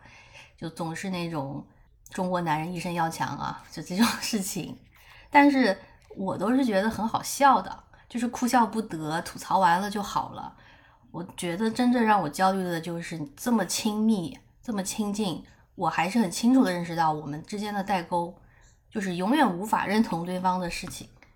这个其实非常的伤心，因为很正常，就是我们跟父母不是一代人，我们年轻的一代总是要不一样的嘛，不然社会也不会进步。可是这就是表示我们不能天天生活在一起，就不能这么亲密，因为你一定会吵架，一定会不认同对方，就是一个没有办法的事情。所以，呃，我们之前也可能聊过吧，就是跟父母之间成年之后，就是要有自己的生活，最好就是大家可以住的比较近，但是不要在一个房子里等等这样。可是我现在就是物理上我不太可能跟他们分开，一来就是经济的问题，这个我也没有那么多钱去随便再买另外一套房子，然后我这房子也挺大的，就是完全住的是绰绰有余。二来就是我就算有自己的空间，我还是要照顾他们，因为他们在美国是不懂英文的，我也没有就是不会像在国内那样，大家可以有自己的圈子嘛。嗯嗯，然后我出去住这个房子的任何费用我还在付啊，这其实也是经济问题。再就是感情上，他们可能会觉得很难过吧，因为毕竟过来就是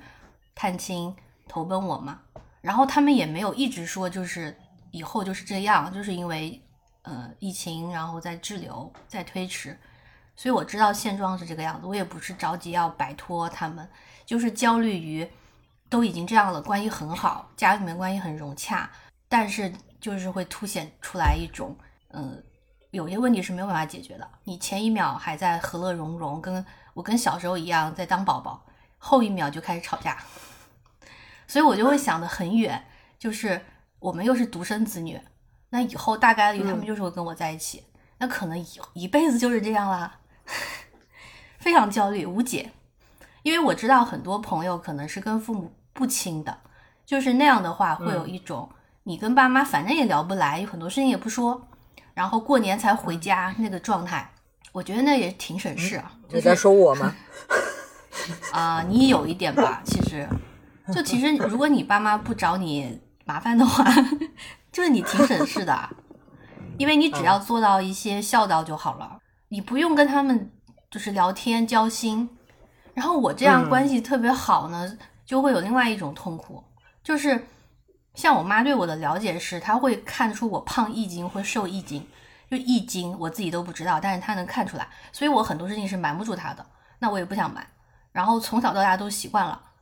然后就呈现出一种我们其实很亲密，然后很努力的在对对方好，但是有些事情没有办法解决。像她目前最最不满意的就是大家你们的父母可能都这个问题，就是结婚生子的问题嘛。我到现在还是会觉得很挫败，因为他是什么都知道的，当然这是一个很长的过程，他们也在进步，就是从一开始完全不能想象、不能接受到现在就是在进步嘛。可是我们朝夕相处，我经常会被他气到，他也经常被我气到。就是我跟你们说过很多次，就是我对他们也没有什么抱怨了，就不应该抱怨，因为他们已经现在在感性上是非常能理解，尤其是尤其是我爸，我很意外，就是我爸会有一种他对女儿的溺爱，就是那种哎你开心就挺好的，但是在观念上，在理性上，他们没有办法接受。所以我就是会感到一种落差，就是那种精分，就是比如呃我或者说我跟有的人啊，我们一起出现在他们面前的时候，他们是很 nice 的，就好像很正常，会让我们感觉很好。但是几分钟之后，就在聊别的事情，或者是不小心说出来的一些话，会让你觉得他们其实是非常非常保守。就是这个情况，嗯，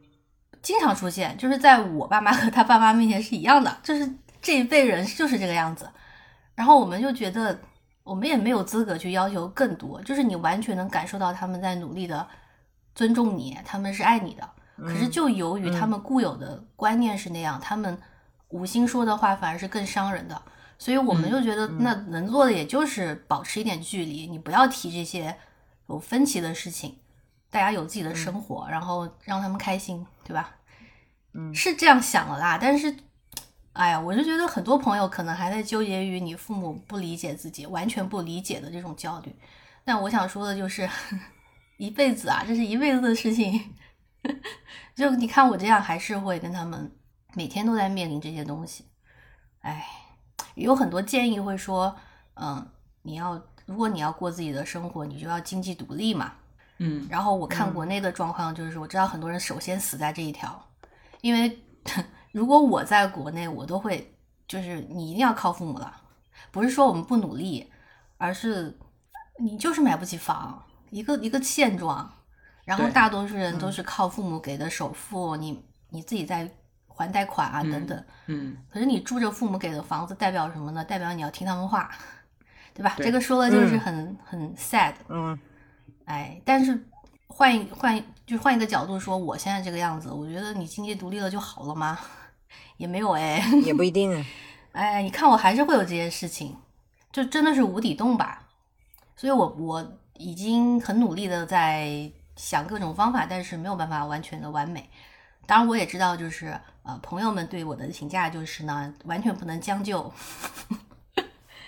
就已经大家会觉得已经很好了啊。对，哎，可是还是会焦虑吧。当然，经济独立还是必要的。我已经靠钱解决了很多跟父母之间的小事了。哎，真的是，我现在能做的可能就是就他们开心，开心就是说，比如我发现我爸想要一个什么东西，我就给他买，他就会开心嘛。可是就是解决 解决一些 眼前的事情吧。嗯就是这个东西你不能想，你想就还是无穷无尽的，就真的是没有办法。对，我也很累，因为我跟我爸妈真的有时候就会吵架，吵到受不了，然后就不说话了，然后就各回房间，第二天早上可能又好了。这个情况我们在高中的时候非常多，然后我就在想，为什么我现在这几年还要这样过？哎，你只能安慰自己，就是呃要珍惜这个时光。但是你真的在这种情况下的时候，你还是会质疑吧。嗯，所以是的，大家跟父母，我觉得每个每个阶段都有这个问题，就是我跟我妈也这也也也这样，嗯就是我我妈跟我爸就是一直最近最近这一段时间就一直都在生活在家里面，然后他们没有在南京嘛，然后我妈每一次就是过节呃就是放假什么之类的，他都会跟我说呃说一模一样的话，回来玩啊。我说你每次都说一样的话，我每次回去回去了，天天都是待在家里面大眼瞪小眼，我看你，你看我，然后到点吃饭。然后我妈说：“哎呦，不就那么点事情嘛。”然后每次就是讲讲好了，就是回家了以后，第一天都是好好的，第二天早上就开始起来吵架，然后一直吵，一直吵，一直吵，每天都有架吵，每天都有事情吵，反正就是早上起来迟了也得吵架，先埋怨你两句，哎呦，给你做的饭都凉了，什么什么的。然后 吃完早饭以后，他出去买菜了，买完菜回来看我坐在沙发上看手玩手机呢，哎，天天坐在沙发上玩手机，那个眼睛又不好，这儿也不好，那儿也不好，然后给你叫唤起来，走两步，然后呢，接着他又说，走两步，哎呀，你这一天到晚在家里面走来走去的，你烦不烦？坐那也不是，站那也不是，走也不是。然后我说，那我出去溜达溜达吧。你去哪里呀？外面人好多啊。哎，我也不能出门。反正就是怎么样都，啊，都是你的不对。然后呢，中午就吃饭了，吃饭了以后，他就说，哎，你看看你一天到晚待在家里面，哪也不去，啥也不管。我说，那你到底想要怎样呢？我说，就有的时候得亏只是放三天而已。我说啊，放五六天、七八天的那种，真的是没有办法在家里面天天待着。就你怎么样都是错。但是呢，其实其实每一次你都能感受，就是他打电话过来的时候，都能感受得到，其实他非常希望你能回去，就也不知道回去干嘛。其实没有具体的事情，回去都是他在忙活。是啊，我觉得其实我们跟我们跟父母之间就这种感觉，就是你就是有那个感情在，然后你其实就想说我能我要见到对方，我们要在一起好好相处，但是你就没有办法好好相处，所以这个很就是矛盾，很纠结，对对很难受的。对，就是我我我发现，其实我们的父母跟爷爷奶奶，就他们的父母相处也是有点这个样子的。对啊，我我回家跟我妈一起去外婆家，然后到外婆家以后，外婆也会说我妈，对啊，我就是你看，我妈结婚生孩子了，也孝敬外婆，但是呢，依然父母有话会说她，就是，然后我妈有的时候也会也会听得很烦。我说，然后后来我就会悄悄的跟我妈说，我说你看外婆数落你的时候，你也会觉得很烦，以后少跟我说讲那些我不爱听的话。我现在有一个方法，就是跟我外婆告状，就就是跟我外婆告状啊，我就会拍摄一些我妈在沙发上躺着的情景给我外婆，然后外婆就会说：“有这么懒的，吃完饭要起来偷一下。”是一种你你说一个不是很确切的比喻，有一种虐恋吧，就是知道跟父母关系很好是一件感情上很好的事情，但是你相处起来非常的虐，嗯，但隔一阵子不见，他们又会很想。实际上相处起来的话，就是嗯，哎，彼此都很恼火。对啊，而且我我情况就真的是，我觉得他们也很努力啊，就是他们也在试图理解我，我也在试图嗯。理解他们，可是就是很累嘛，嗯。度过就好累，哎，但是我也知道这种感情是他们也不会就抛弃我的啦，就是不会真的嗯到一个。嗯什么地步，嗯可是就是每天这种积累起来的，如果你说活在当下，我当下有就是这些事情，也是很累的。心累。其实我很多教育都是这种，其实主要还是不是主要，你你你主要还是因为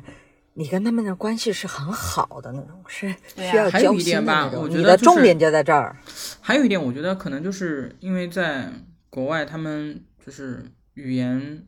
环境对于他们来说不是不是很好，然后再加上啊，就是年纪大了以后，嗯，就自己一直一直常年常年玩在一起的那些朋友，可能都不在那边，就他们的生活里面更多的，但他还有有还有亲戚啊，还有亲戚啊，也不但是说就是只有他。就是你你就孩子对于他们来说是占据大部分的生活、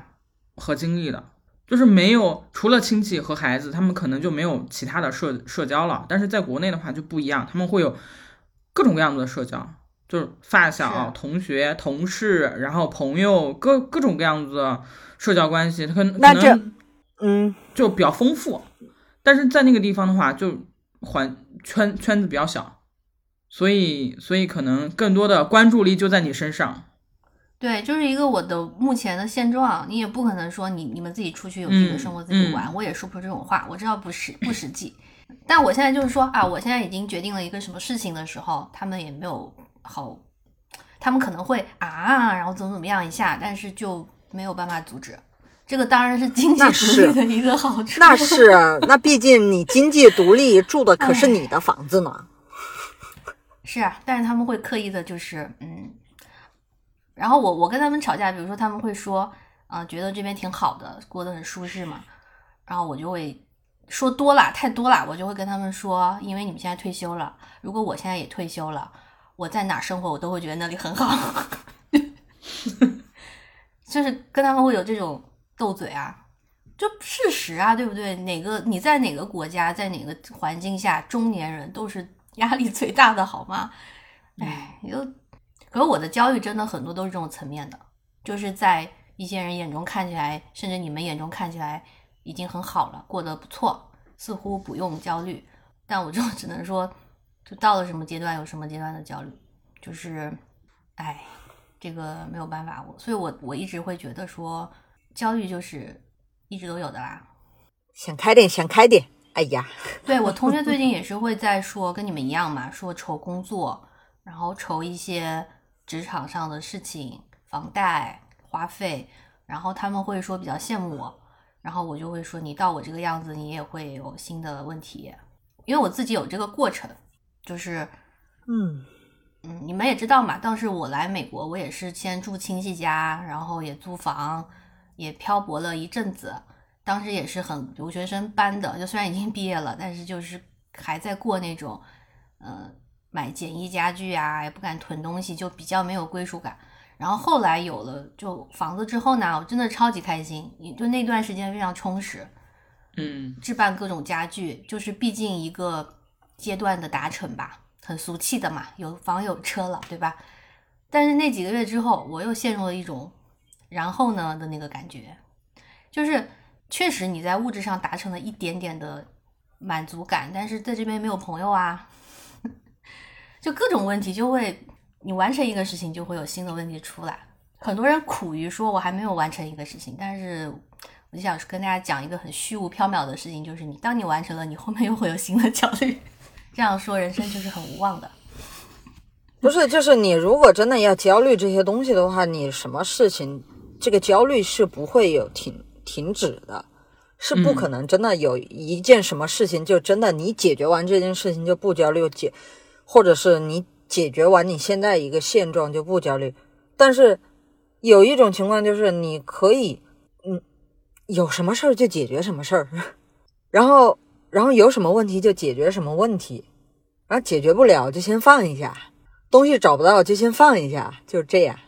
它总会出来，总会找到就好了呀，就不至于就是说你焦虑的成分变得那么的高，就在这件事情上，因为因为可能我我们焦虑的事情很多，其实最后都都会会在是同一个点上，但是其实分出来的，有的人很敏感，他可能他可能嗯。感受到的程度，或者是怎么样，他他焦虑的程度就是会不一样。但是，嗯，可以自己尝试着去调节一下，不是说，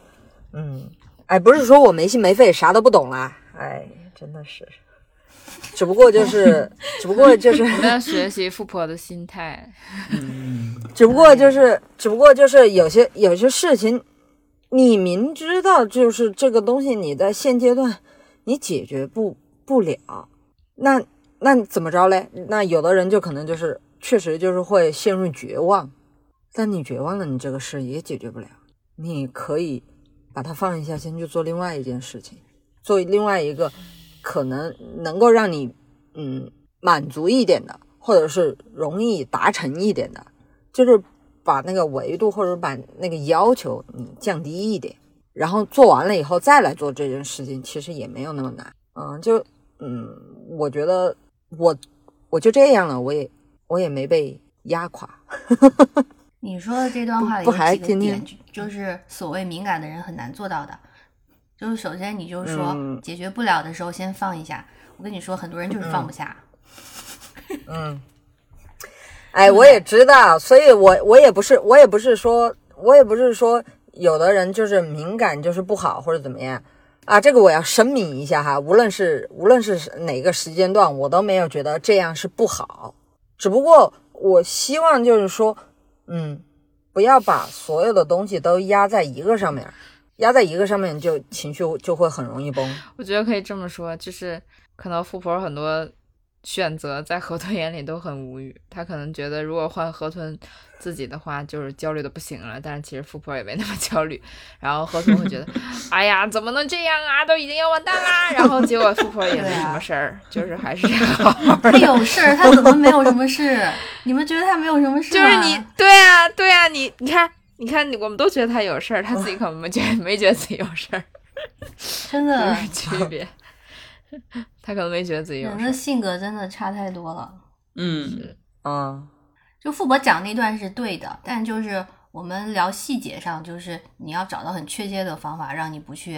呃那么执着，或者说让你不去那么嗯。其实就比如我刚才说的，我内心我内心已经有选择了。其实如果是富婆的话，他觉得啊，那我就这样决定了，我有什么好？我已经决定了对，就这样吧。但是像我，我就想，哎呀，我是不是这么想，是不是不太好？我这么想，是不是放弃了另一种可能？我这样想会不会导致以后怎么怎么？对或左右摇摆对就开始想这些。嗯对，嗯，嗯嗯，那像我就是我已经做了选选择，但我知道有些事情是没有办法的。然后你就会为了这个没有办法的这个事情而苦恼。但我有时候会觉得，嗯我是不是做这个选择，是因为我太我太懦弱了，或者什么的，委逃避曲求全嘛。就会太逃避了什么之类的。是啊，是啊，是是啊，是啊，什么什么什么 意思啊？不会改呀、但你不会改什么呀、所以接受自己嘛。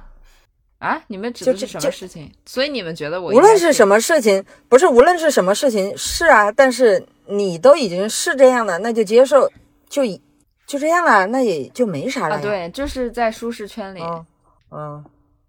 我觉得有一个自洽的方法就是接受自己，真的嗯是这样。嗯对，嗯嗯其实你们你们对我很重要的一个方面就是你们会让我觉得，呃，就是可以做自己嘛。就是你们没有，我们聊天中你们没有刻意在怎么样，反而是我自己会想很多。就是我对所有人都这样，我会想说，呃，我对自己的要求比较高啊，然后会嗯、呃顾及到别人，就是比如最简单的一个就是我会觉得我话比较多嘛，我就是噼里啪啦说一堆事情，从以前到现在，我可能就会觉得经常会跟你们讲，就是嗯话太不 太多了，不想接话等等的。但是你们这么多年给我的反馈就是，虽然有时候就是有时差等等，你们可能没有那么及时说话，但是就是会觉得你说什么就说什么，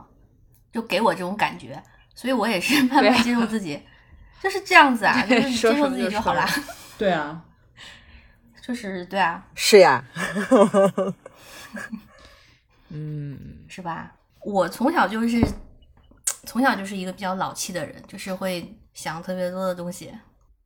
我觉得，我觉得我我我我们这个性格就是多少就是太东亚了一些，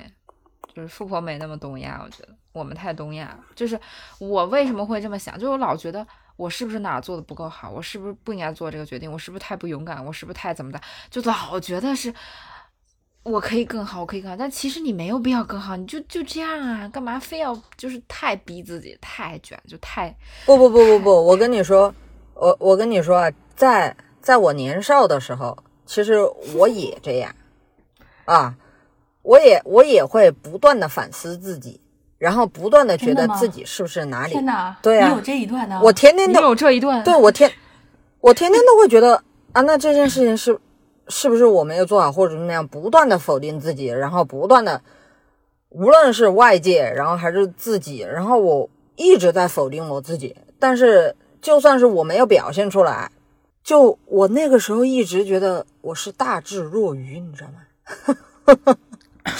然后，然后，但是我又一直不断的在否定自己，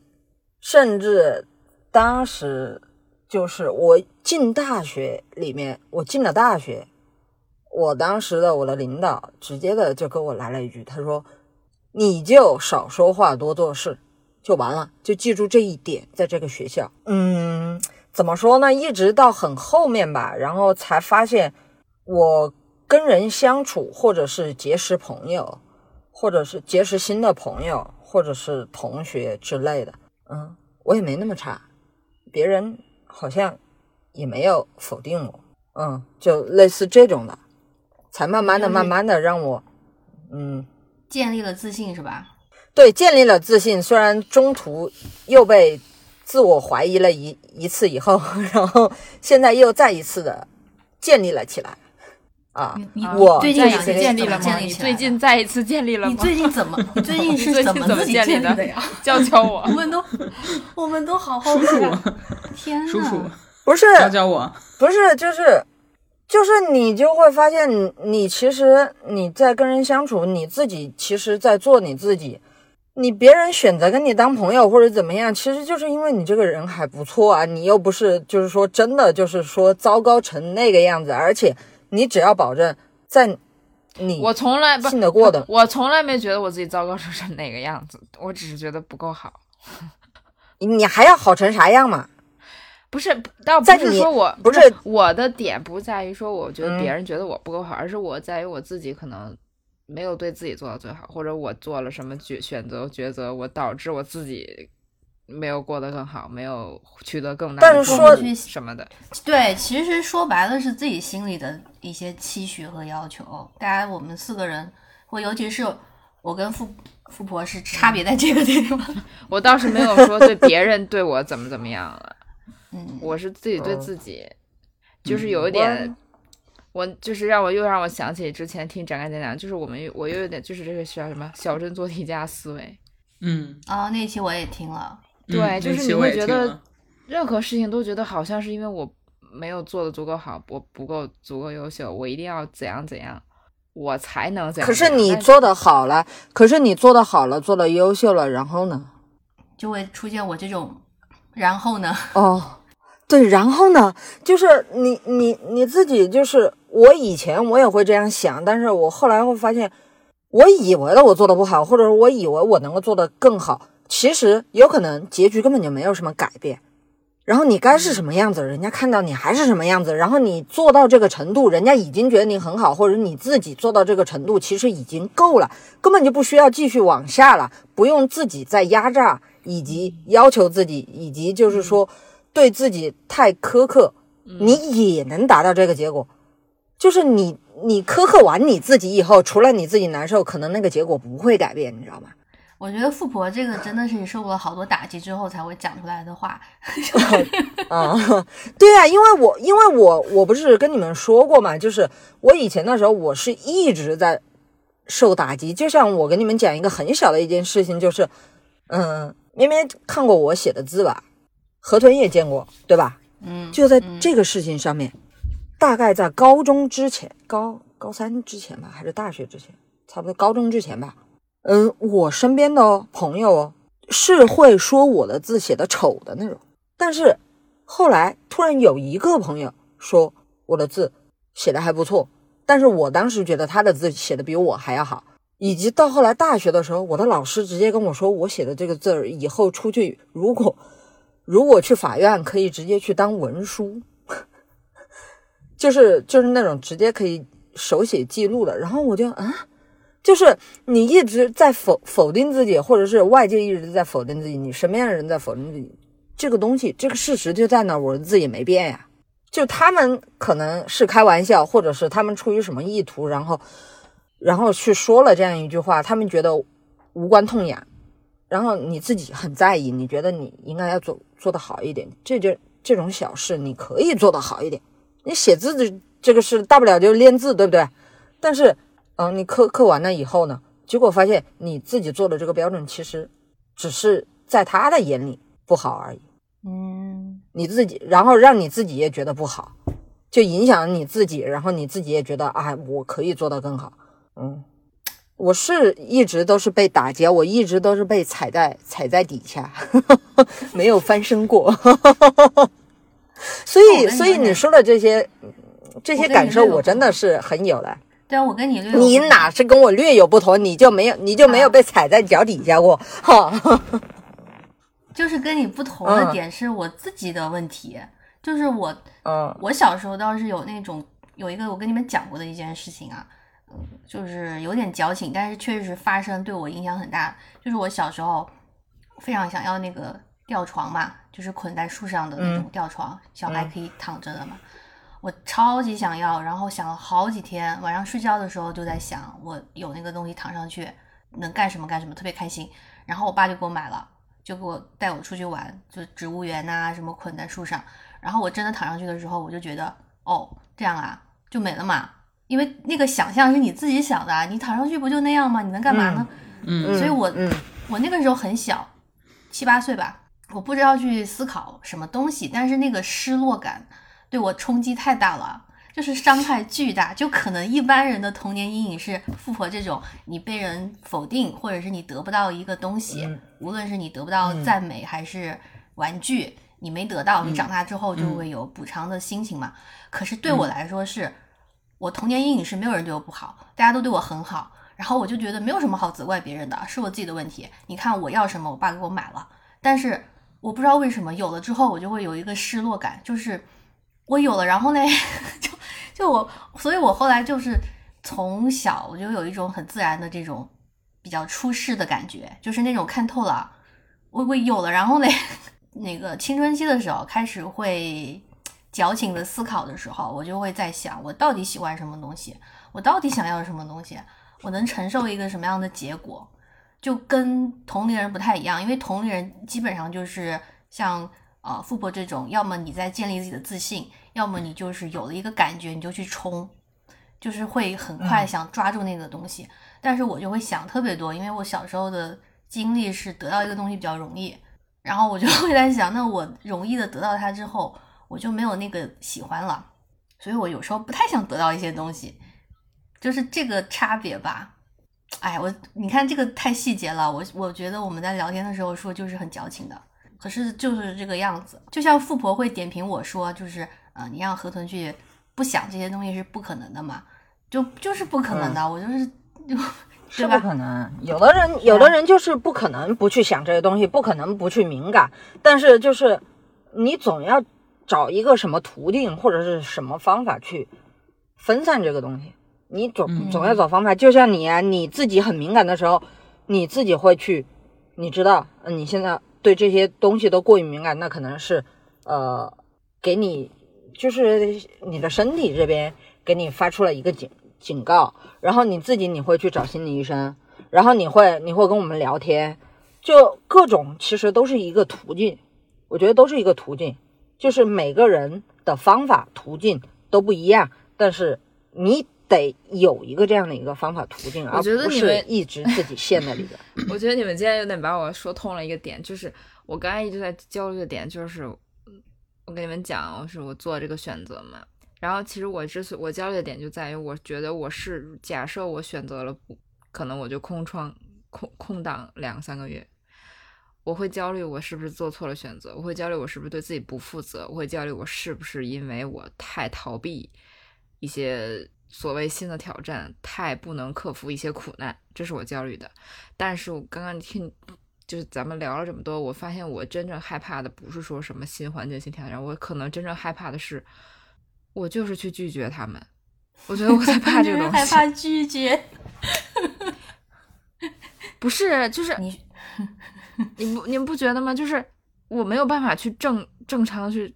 说出我自己的诉求，就是嗯嗯嗯嗯，我觉得我哦这个你不一直想去以来的问题，我我对对对，我我一直觉得是，哎呀，人家都给我安排好了，觉得为我想这么多，我是不是不应该拒绝？我是不是应该懂事的去接受这一切，然后克服自己内心的困难以及恐惧？但其实我内心就是不想去。但是我那你就真的趁早说，不然别人给你安排的更多的时候，你更愧疚。对，所以就是其实我，哎，要我跟富婆冒充你的爸爸妈妈去给他打电话吗？帮你拒绝。几岁了，还帮妈妈打电话？因为你刚才说你小时候那个吊床的事情，我想起我小时候好像也想要什么东西，但是没有你那么顺利的得到，但是也没有很困难的得到。但是我要的东西都是一个，呃，就是对我正反馈反而会很强烈的一个东西。比如说小时候想要那个什么滑板车啊，大家都滑，我也想要，因为我觉得滑那个很酷炫。然后而且我相信我能滑得很好，这个是一个点，它不是一个单纯的一个什么什么什么什么玩具。你那个吊床，你就是吊上去就就就完了。嗯，然后然后但是滑板车可以有一些竞技，对吧？然后轮滑鞋也是，我会想我想要这个，因为我想，因为我觉得我可以滑好它。那么我得到了这个之后，我发现我的确可以滑滑好它，那我就得到了一个非常非常强烈的正反馈。我觉得我一直是这么长大的，就是很多事情都是我觉得我能掌控这个东西，所以我去要求这个东西，然后我得到它了，我很开心。久而久之，就习惯于这种模式，一旦超出了这个模式，就不会去做任何的尝试。哦，就是太舒适了。就是如果你觉得这个东西我掌控不了，我就不要。嗯、啊，对，跟我有一点点的像。好像我们扯得挺远，也挺矫情的对。，那就这样吧，今天。就这样吧。给一个哦，最后一个我现在在做的一个嗯事情，就是能让焦虑缓解的，我觉得挺有用的，就是阶段性的给自己一个盼头吧。对我知道，嗯，你们会说有一些盼头是没有吧，但就是根据自己的条件去安排一个盼头，就挺好的。对，当然这个是限于一些跟我一样喜欢计划事情的人。我现在就是每天日常这样过，但是我会想说，今这个月，比如说像我是会安排出行的嘛，就是旅游，因为我的情况是身边朋友可能比较少，呃，不像国内大家经常会聚在一起，会吃个饭，随便喊一下，每周就能聚了。但是我出行比较容易，所以我会觉得说，还是安排一个小小的旅游。那这个月去这儿，下个月去那儿，对我来讲是一个盼头。然后你们不太有出行的盼头的话，可以安排一些别的活动。因为我觉得吃就很好啊，就是你可以安排一个吃周末吃火锅这件事情，就会很开心，因为你会从准备食材开始就被调动起来。就是天冷了，吃火锅也很开心。所以你怎么知道我最近看的最多的视频就是探店视频？啊？你一直在看探店呀、没有，最近 格外的集中的看，因为你会发现，就是生活，你说盼头这个东西已经和以前完全打乱了。以前还能盼一个电影，嗯盼一个什么，现在电影也没有了。对就以前盼的，东西都没有了，是只能在是只有吃条件内，对 就仅剩吃了，就一点一点在缩窄这个空间，仅剩吃了，所以就就还是要有，还是要有，嗯，那就假设今天你是被封控了，那你吃也没办法完成，所以就很就在家吃啊。我说的就是你安排周末吃火锅是在家，不是去探店。就就哪怕是以前三个月上海的朋友他们那样子，他们其实会呃安排一个，比如说我我准备好我的食材，每天吃什么嘛，安排好分配好，但是他们会分配，哎，我这个周末是吃火锅的，然后对于他们来讲，那个当下就是会分配好这个东西，等到那天我会吃，然后现在先冻起来，什么时候开始解冻，什么时候把它切好，就非常非常细，但是可能这个会让你一两天都会有盼头，这个感觉吧，大家可以随自己的条件去调配啊，给大家一个这种建议也挺好的。唉，看剧也是啊，从网上什么剧出来了，资源就是期待一下，都很好。然后有一些有伴侣的朋友们就推荐更直接的方式，就是到对方身上充电。至于怎么充电，大家自己想啊，就不说了。所以我要去玩 Splatoon 了，这是给我很优秀的正反馈的东西。你看玩游戏也是一样，我玩游戏就是我喜欢这个游戏，我得到这个游戏，然后我去打它，我可以打得得很好，好，我很开心，对就这样。对，对，游戏游戏是完完全全的会正反馈的东西。一旦发现一个朋友说：“哎呀，我玩这个我玩不好”，我就很着急。我想说：“不，你可以玩好，你只要怎样怎样怎样怎样，就很想去教学。”但是其实，其实我想说的重点就是玩不好就玩不好了，就是对啊换。对对嗯对嗯对，那我们今天又超长了，富婆要赶着回去了，嗯，好的，多看一点高压水枪的视频。对，嗯，或者在喷喷里使用一些高压水枪。哦，喷喷三把高压水枪给删了，哈哈哈，改成了。五点一声道，嗯，也很爽。好的，好了，那我们就拜拜啦。拜拜。拜拜。